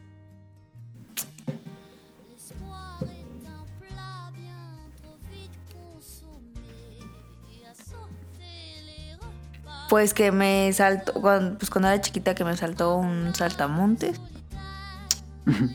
Ah, y pues ya. Y pues ya. ¿A ti? No, pues dos alacranes me han picado. ¿Dos? Dos. ¿Cuál fue el segundo? Uno lo pisé y otro me picó dormido. ¿Y cómo no te moriste? Pues no toda la gente es alérgica, yo sí soy alérgico casi me muero, pero no, no, tampoco, pero pero sí fui a parar al hospital Pero del segundo no me las dos veces. El segundo sí, cuando estaba más niño lo pisé, iba caminando en la noche y lo pisé y me picó en el pie. No manches. Y nada más no me ha mordido una araña o algo así. Ni me ha picado una avispa o una abeja. Él tenía suerte. No, a mí tampoco. Hemos tenido suerte. Y pues si tienen anécdotas de insectos nos las pueden contar. Sería bueno. Y Pues cuéntanos tu anécdota eh. del play. Ya para no hacer la larga la anécdota del play, el lunes pasado estaba... Después de que vine, de, llegamos de la segunda dosis de la vacuna, de hecho, este... Pues yo estaba... ¿Qué estaba haciendo? Estaba ¿Qué, qué limpiando tal? el ¿Cómo te fue creo. con la vacuna? La segunda dosis de la vacuna, me síntomas muy similares a lo de la primera dosis. Un poquito menos, pero un poquito menos, eh, pues fuertes. Este, pero pues yo sentí casi lo mismo. Eh, al ¿Te primer dolió día. mucho el brazo? No, fíjate que esta, esta vez no me dolió casi el brazo. Ok. La primera vez sí me dolió mucho el brazo. Pero al tercer día, al tercer día me dolía mucho el brazo. Pero esta vez cuidé mucho no dormir sobre ese vaso y ya no me dolió. Claramente. sí, claro. Pero sí, en la noche dolor de cabeza. em, y no sé si fue fiebre, porque según yo no era fiebre, pero tenía mucho frío. Y ya después me tapé todo y ya después se me quitó y ya dormí bien. Pero Ok. creo que ese día sí hizo mucho, mucho, mucho frío. Este, porque les pregunté a mis papás y dijeron, no, sí, sí hizo mucho frío. Em, Oh, es que esta semana Y- siento que el frío se va a venir perro, ¿eh? Porque hoy y ya hace se soltó el frío. aire frío. Sí. Y pues al otro día como dolor de las articulaciones. Y ya, pero al mediodía ya se me, se me quitaron por completo. Este, ya. Pero bueno, regresando al lunes, eh, comenzó a llover, no tan fuerte, la verdad. Ah, Después fue aumentando la gravedad. Yo me acuerdo que estaba... eh, todos los lunes tengo el- la manía de limpiar mis muebles. Limpio el mueble de las consolas y mi librero. Este... Y estaba limpiando ahí por, lo- por los, las consolas con le quito los monitos y limpio los- las consolas con trapo. Y cayó así un rayo ¡pum! un rayo bien fuerte bueno muy todos rayos son iguales pero muy cerca más bien. Y oí como tronó el, el regulador todas mis consolas están conectadas y mi tele están conectadas a un regulador. Y todas este pues está el regulador prendido las consolas todas están apagadas y toda mi tele y todas las consolas están apagadas este pero pues Pero es normal que el- todas estaban conectadas al regulador. Em, entonces, pues este, no sentí que hubiera problemas porque pues es normal que a veces truene el regulador cuando, cuando caen rayos y regula la- el voltaje. Entonces, este, pues ya seguí haciendo lo mío. Y ya casi en la noche dije, pues me voy a poner a jugar. Y aprieto el control del Play 5, el DualSense, el botón de, pie, de encendido. Y pues encendí el control, pero no encendía la consola. ¿Qué, qué pedo? Pues a lo, me dije, a lo mejor se desconectó, pasó un error eso de que se desconecta de la consola y todo eso. Y pues fui a ver el regulador, todo normal. Eh, la- dije el Play 3. Porque después de que cayó el rayo, prendí el Play 4. Este. Dije, ah, no mames, salió muy. Sonó muy fuerte y tronó el regulador. Entonces lo que hice, prendí el Play 4, prendió la tele y el Play 4 normal, como si nada. Apagué las consolas de la tele y dije, pues no pasó nada. Este, y pero en la noche cuando intenté prender el Play 5, no encendía. Dije, a la ALB. Este, entonces intenté prender la consola manualmente. Conecté y desconecté. Nada. Y vi en internet a ver qué pasa en esos casos. Dice, deja apretar el botón power por varios. eh, por 15 segundos. Lo dejé, nada, no reaccionaba nada. Y dice, conecta otro cable. Y tenía otro cable igual. Lo conecté, nada. Cámbialo de lugar. Lo conecté en otras dos entradas de luz, nada. Dije, no, mi Play 5 murió. No. Todos los otros aparatos conectados a ese regulador sin problemas. Pero el Play 5, por alguna extraña razón, así apagado, murió. No. Entonces, ya esta semana, bueno, al otro día me puse en contacto con Sony. Dije, pues voy a explicarles qué pasó, pero ahí me, conte- me contestaron rápido en servicio al cliente en español, en México. Em, ni siquiera me explicaron, digo, bueno, ni siquiera me preguntaron qué pasó, nada, me dijeron, "Ah, ¿cuál es el problema? Le dije, no prende la consola. Y dijeron, ah, ok, muy bien, ya están estos, el Force. Le dije, ya intenté todo lo que hizo la página y no, no pasa nada. Dice, ok, no se preocupe, le vamos a mandar una, un mail donde repone sus datos y este al otro día pues le, le llegará un mail con una confirmación de una caja. Le vamos a enviar una caja a su casa con paquetería donde va a meter su consola y nos la va a mandar. Entonces ya después de varios días llegó paquetería. ¿Pero te ya- atendieron bien? Sí, sin problemas, no, no hubo problemas. Ok. Este, y ya me. Ya se llevaron la, la consola a checar qué va a pasar. Este, yo no tengo idea qué va a pasar. Entonces, esta historia continuará. Qué mal pedo, ¿eh? La neta, cuando Menos me de dijo un mamá, año. dije, no, es un dineral. Menos de un año me duró, pero pues la, la garantía tiene duración de un año. Entonces, a ver qué pasa, si me cobran o no me cobran. Ya les cuento en el próximo episodio este, qué pasó con el Play 5. Qué mal pedo. A ver si no me toca pagar o a ver si no me toca comprar otra consola. No sé qué va a pasar. Si no, aquí abrimos el Patreon. y de una forma u otra, pero vamos a tener Play 5. Este, pues a, a ver qué pasa. Y consejo, em, usen siempre regulador. Digo, siempre les digo, usen regulador. Esta semana compré así uno marca... También marca Koblenz, pero de ese nivel platino, ese seguridad platino. y es un regulador así monstruoso, grandote, que tiene, eh, guarda hasta 2500 watts. Entonces, mi teoría es que ese regulador que tenía, que también es Koblenz y es bueno, a lo mejor ya había superado el voltaje que puede cuidar. Entonces, a lo mejor eso fue. a lo que mejor porque, pasó. pues, como eso, ya otra tele. O sea, que tenga más potencia la tele, la, el Play, el Switch. Sí. así. Aunque estaba viendo que en la tele que compré no, no usa mucha luz. Este. Es de las que gastan poquita luz. ¿Qué hubieras preferido? Pero qué bueno que no ¿La se le pasó a la tele. No, es que la tele el es un desmadre para moverla y todo eso. Sí. Sí, dijeron, ah, qué bueno que fue", Pero no, tampoco. Y está más cara la tele. Sí, eso sí. Entonces, pues tengan cuidado en estas épocas de lluvia y lo mejor yo les recomiendo, desconecten todo cuando empiecen a caer rayos. Se los dice alguien con un Play 5 muerto. Quiten así el enchufe. Así, Sí, cero todo, enchufes. desconecten todo. Vale. O sea, no digan de que no pasa nada. Eh, ojo aquí, ¿quién se lo está diciendo? Se murió su Play 5. Ojo ya les aquí. diré qué, qué pasó. el Tormenta eléctrica, episodio. desenchufe. Que por estuvo favor. raro, porque que generalmente sí lo hago cuando están cayendo muchos rayos, pero ese fue así de la nada, así. ¡Pram!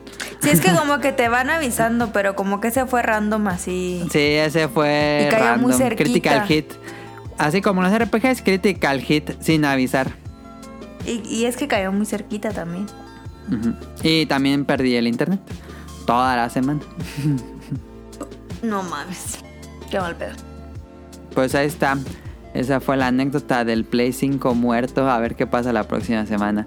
¿Y qué más tenemos en el guion, Caro? Según. Preguntas.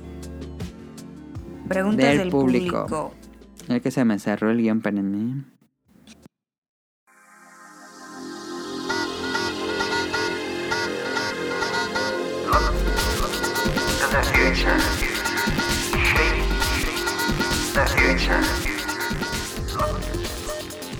Dice Jesús Sánchez. Buenas noches, sí. muchachos. ¿Cuál es su soundtrack de juego favorito? ¿Qué opinión les generó el PS Showcase de esta semana? Em, manga o anime favorito de todos los tiempos. Nos dice Jesús Sánchez. ¿Cuál es su soundtrack de, juego, favorito? Creo que ya nos lo había preguntado en una hace unas semanas que dijimos, o no sé si tú estabas acá. Creo que estaba Kamui o Rian, no me acuerdo. Pero bueno, yo el que más he escuchado probablemente está entre Jet Set Radio y Katamari Damacy. ¿Te acuerdas de ese juego que era como. Que era como de parkour? Ah, Mirror Edge. Mirror Edge, eh, como me gusta ese soundtrack. Eh, muy bueno. Still Alive es la canción principal. Ese, ese yo diría. Ok, ok. Eh, ¿Qué No ese. Está perrón, hombre, ese yo lo. Es que me acuerdo que compraste el disco. No, hombre, No, se lo puse un buen de tiempo. Ajá. Sí.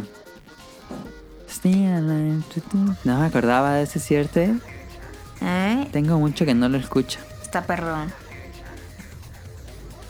¿Qué opinión Dice les que- gen- Ay. Ajá. ¿Qué opinión les generó el PS Showcase de esta semana?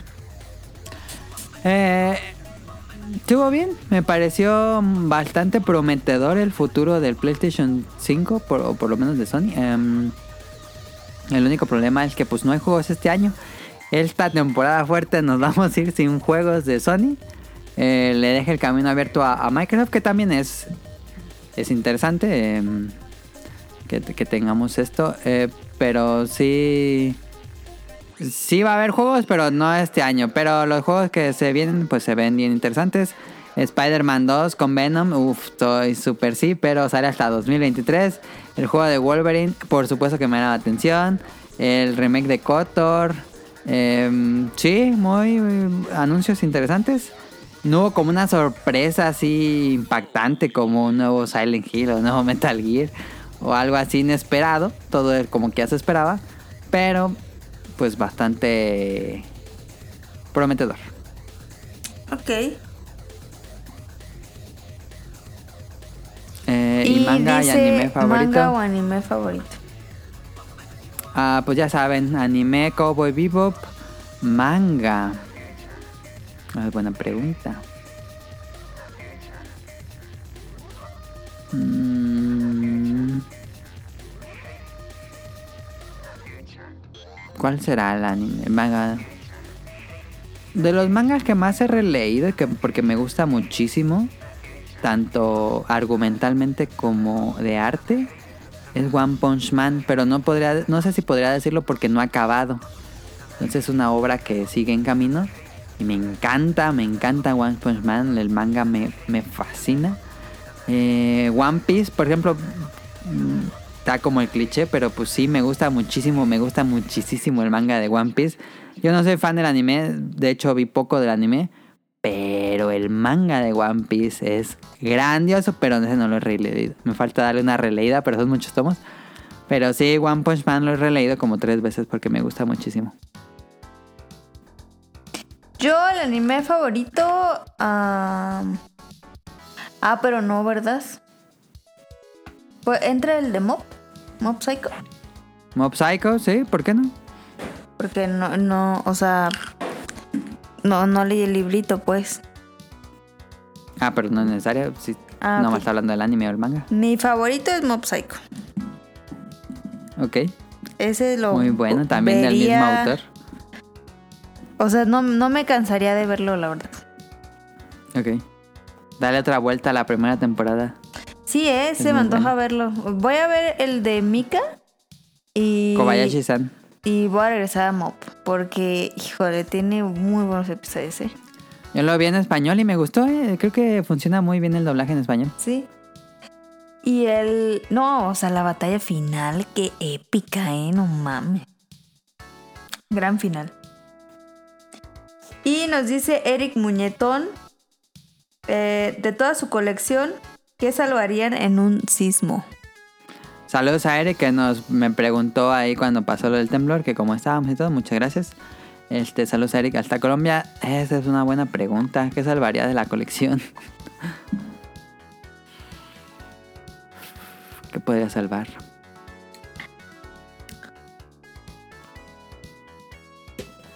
Algo que aún se consiga o que sea muy difícil de conseguir, tal vez. Ah, Pues alguno de Dragon Quest, ¿no? Ándale, sí. Dragon Quest 4, digo, sí, 4 y 5 de 10. Podría ser. Son muy raros ya. Son muy raros. Ajá. Y son Mi Super. Nintendo, porque pues mera nostalgia, creo que por eso lo salvaría. Mm. Ah, está bien. Y mi tele, porque ya no es fácil conseguir teles Tu RT. tele. Ah, la chiquita. Pero quién sale corriendo con una tele. Ah, No, la, pues no mames. la Sony al gato. 19 pulgadas. No, pues mejor el gatito. Yo, pues la verdad es que no colecciono nada, Eric. Entonces. pues, Yo creo que salvaría. Pues sí me llevaría mi Switch nomás. O sea, el Switch con está el, con el estuche pues que trae los juegos. Vámonos. Sí. Así nomás. Pues ahí Ah. está esta semana. ¿Qué? Te iba a decir que tenía cómprame, pero no, la neta no. Ah, sí, nos dijo Andrew Lezink. Eh, buen programa el de esta semana. Caro tenía razón, les quedó chulo. Pero también se equivocó. Ah. Qué mal que no hablaron de la NFL que tuvo un partidazo de kickoff. Ojalá pueda esta semana. Pues falta que Tonali pueda para que hable de la NFL. Cada año tenemos la tradición de hablar de la NFL. Y pues ahora Tonali no ha podido grabar con nosotros. Este, pero dice, para no romper la tradición, desde que los escucho siempre hablan de la NFL cuando inicia. Muchas gracias a Andrew. Lessing por escucharnos. También nos, nos escribió Mika para saludarnos a todo el equipo. Vaya. Este, no, me, me decía que, me decía que, porque luego Caro se enoja porque no le escribe. Pero ahí está, muchas gracias a todos. Ya, Híjole, Caro, si pues mira, los a Andrew Lessing, saludos. pues le vamos a deber el programa del NFL porque pues todos septiembre eh, Tonali Entonces, ahorita pues la verdad A ver no, si puede la próxima. esperen el especial de la NFL en octubre. Ya lo vamos programando para octubre porque ahorita pues ni de pedo. Eh, pero no te preocupes, mm, cuando llegue ese especial eh, te va a gustar y vas a decir, valió la pena la espera. Eh, pero ahorita no. y eh, de Mika, pues mira, mira, y justamente pues me estaba enojando porque, o sea, sí, aquí anunciamos y todos sus podcasts y no nos mandan ni saludos. O sea, ¿Cómo está ahí? Entonces, qué bueno que nos mandaron saludar. Y sí, yo tenía razón de que nos quedó bien chulo el programa, pero pues nadie me hizo caso en Twitter. Y como el Tito ya ni siquiera pone, ya ni siquiera escucha el podcast, ya ¿Sí? ni ¿Se lo pone, escucha? ya ni pone como, ah, pues este, esta semana se trata de esto y de esto. Ya ni lo ¿Sí? comparte. Yo he visto lo y no he comparte? visto. Pero ya Sí, no le yo- pone la, la historia chiquita. Ah, no, pero sí, sí lo comparte. Muchas gracias a todos los que No. comparten el podcast beta en Twitter. Este, pero sí, sí nos, nos, nos platica ahí en el grupo que tenemos. Y Tito la- ya no nos ha escrito tampoco aquí. No es necesario, pero sí. Claro que es necesario. Eh, a Mika la pueden escuchar en tipos móviles. Eh, esta semana se supone que sale nuevo episodio, si no me equivoco. Acá muy lo pueden escuchar en Pixelania Podcast. Eh, ya hicieron el especial de Zelda, Ocarina of Time.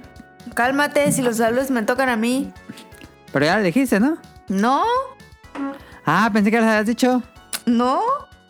Pues es que Estaba te pones a platicar de no sé qué. Ah, Saludos a Camuy y Mika, gracias por sus comentarios del día de hoy. Gracias por em, el retweet del, del anime, lo voy a ver. Y pues este, pues ahí en Pixelania Podcast y tipos móviles, ahí los encuentran ellos dos. Saludos a Nava Radcliffe y a Mano, el productor del Bolobancast, a Rion Jun hasta Japón. Este, esperemos Eh, que bueno, el ¿Qué? Bolobancas lo escuchan los viernes por la noche. Viernes y por los la jueves, noche. cada 15 días hacen las caricaturas que vimos. Y a Rion Jun lo pueden seguir en Twitter como arroba. Y lo pueden seguir en TikTok, que ya es bien famoso en TikTok, el Rion Jun. ¿Neta? ¿Sí? ¿Es bien famoso? Sí, ya. Ya es TikToker. O sea, ya le pagan y todo. No, no sé. Pero tiene muchos seguidores. Ay, pues sí, pues es que vive en Japón. O sea, hasta Chequenlo yo. ahí en, en TikTok al Rion Jun. Este, esperamos que, que esté bien allá en Japón. Em, Y en Twitter también sube videos de Japón. Sí. Y pues esperemos que, que lo tengamos prontito en el, en el podcast beta. Y pues, este, que nos mande ramen. Oye, ¿no has hecho curry? Tengo ganas de curry. Ujú, Ya tengo como un mes que no ocurre. Hay que hacer curry. Mañana no, pero hay que hacer curry. Eh, Saludos a Carlos Bodoque y a Dan. Saludos de Festomar, de Dani Ser, a José Sigala, a Mauricio Garduño, a Gerardo Olvera, a Game Forever, a Gustavo Mendoza, a Andrew Lesing, Marco Bolaños, Turbo Jump. Saludos a Eric Muñetón. Gracias por sus eh, comentarios. Saludos a Axel, a Vente Madreo, a Oscar Guerrero, a Gustavo Álvarez, al Quique Moncada. Saludos a Rob Sainz, a Andy, a Carlos McFly, a la Sirenita, a Protoshoot. Saludos a Katsuragi, al señor Suki, ay, perdón, y a Hobbies en Zombies. Gracias a Protoshoot, que nos mandó ahí un video en el podcast beta de unas donas. De Que una no donería, mamen. ¿cómo se dice? Una panadería. Donería. Se veían padrísimas. De hecho, hoy me fui a comprar unas donas bien buenas. Bueno, no estaban tan buenas, no eran de Krispy Kreme. No, pues fui ahí a la. a la. A Tops. No, a la. a las donitas, Anita. Ah, ya sé cuál es. Que que Aquí se en llaman tenemos Donita, Danita. que se llaman danitas, ya no se llaman donitas Anita. Es ¿Se danitas. llaman Danitas? Ajá. Como Qué que raro. re- Hay un problema legal. como que le hicieron un refresh al, al diseño. Y le cambiaron al nombre de Dan- Danitas, Anita. Ah, o sea, ya no son Donitas Anita, como que mezclaron el nombre y es Danita. Como Ok. dones y Anitas, Danita. Bien perronas, ¿eh? No, soy fan de esas donas, qué pedo, están bien buenas. Tengo años que no pruebo esas. Están bien buenas. Y pues nada, eh, beta tips. em, pongan un, un, si viven en México, pongan algún móvil o algo colgante para saber si está temblando. No, pues Eh, bajen. Ellos tienen, bueno, bueno, ellos tienen sí, alarma la- sísmica y, y si, no, por ejemplo, en ciudad no hay alerta sísmica, bajen las aplicaciones de Sky Alert. Ajá. Em, duérmanse con pijama. Eh, tengan a la mano, pues no sé, eh, lámpara, el celular con batería, llaves. Y pues traten de hacer todo rápido. En caso de algo, este, pues tranquilos, todo va a estar bien. Y pues esperamos que esto pase y que eh, tengamos otro año sin sismo. Yes. Cada ya no nos preocupa el COVID, ahora es el sismo. Que según esto yo me, me, me van a vacunar la siguiente semana. Ah, ¿ya te toca? Sí, otra vez. Ahora van rápido. A ver si ahora no me vuelven a romper el hueso con la aguja. Esperemos que no. Y pues como despedida, síganos en el arroba podcast beta en Twitter. Recuerden que solo tenemos esta red social. eh, si nos Ajá, quieren Twitter. escribir o algo, Ya, arroba eh, podcast beta. Mucho más activa la, la cuenta, la tengo más activa. Este, el- subimos eh, GIF con las efemérides del día, Sí. las noticias del día, por supuesto. Eh, da- ya, ya estoy poniendo los, las- los beta quests para los que nos siguen. Ahí pongo una imagen y que adivinen de qué juego es Es verdad. y cosas así. Y, Y, pues, hice, eh, cubrí el PlayStation Showcase con GIF en vivo. Eh, estuvo interesante, quería ver si podía hacerlo y creo que quedó bastante bien para aquellos que no puedan como verlo en vivo. Ahí tenían los GIFs de lo que estaba pasando. O sea, ¿tú hiciste los GIF? Sí, ¡Hala! ¿Tú los hiciste? Estaba grabando los GIFs mientras avanzaba la conferencia. Oye, no, qué Es un avanzado. desmadrito, pero pero se pudo, estuvo, quedó bien, digo, muy novato la forma en que lo hice, pero Eso es amor al podcast. Eso es amor Díganle a la si les cuenta. gustó. Mándenos dinero, no sé. Eh, pues recuerden suscribirse al canal de Apple Podcast, a iBooks, a Spotify. Tenemos programas nuevos cada domingo. También salimos en Amazon, en Alexa. Pues búsquenos como Podcast Beta. Así en Amazon Music está, el Podcast. beta. Y pues si quieren escuchar a Adam antes, pueden eh, descargar episodios viejos en langaria.net.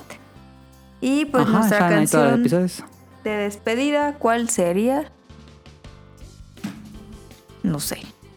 No tengo idea, pero probablemente es algo de Gatamari y Damacy. La, la, la. Ah, no, mejor por la del mundo pequeño. Mm, no. O Ah, sea, ¿por no sé, ya veré en la edición. Pues eso es todo, Caro. Muchas gracias por acompañarnos. Muchas gracias a todos los que escucharon hasta aquí. Por su tiempo, por su preferencia, por su atención. Nos vemos la próxima semana. Bye. Ya le dio sueño Caro. Vámonos. Bye. Persona. Bye.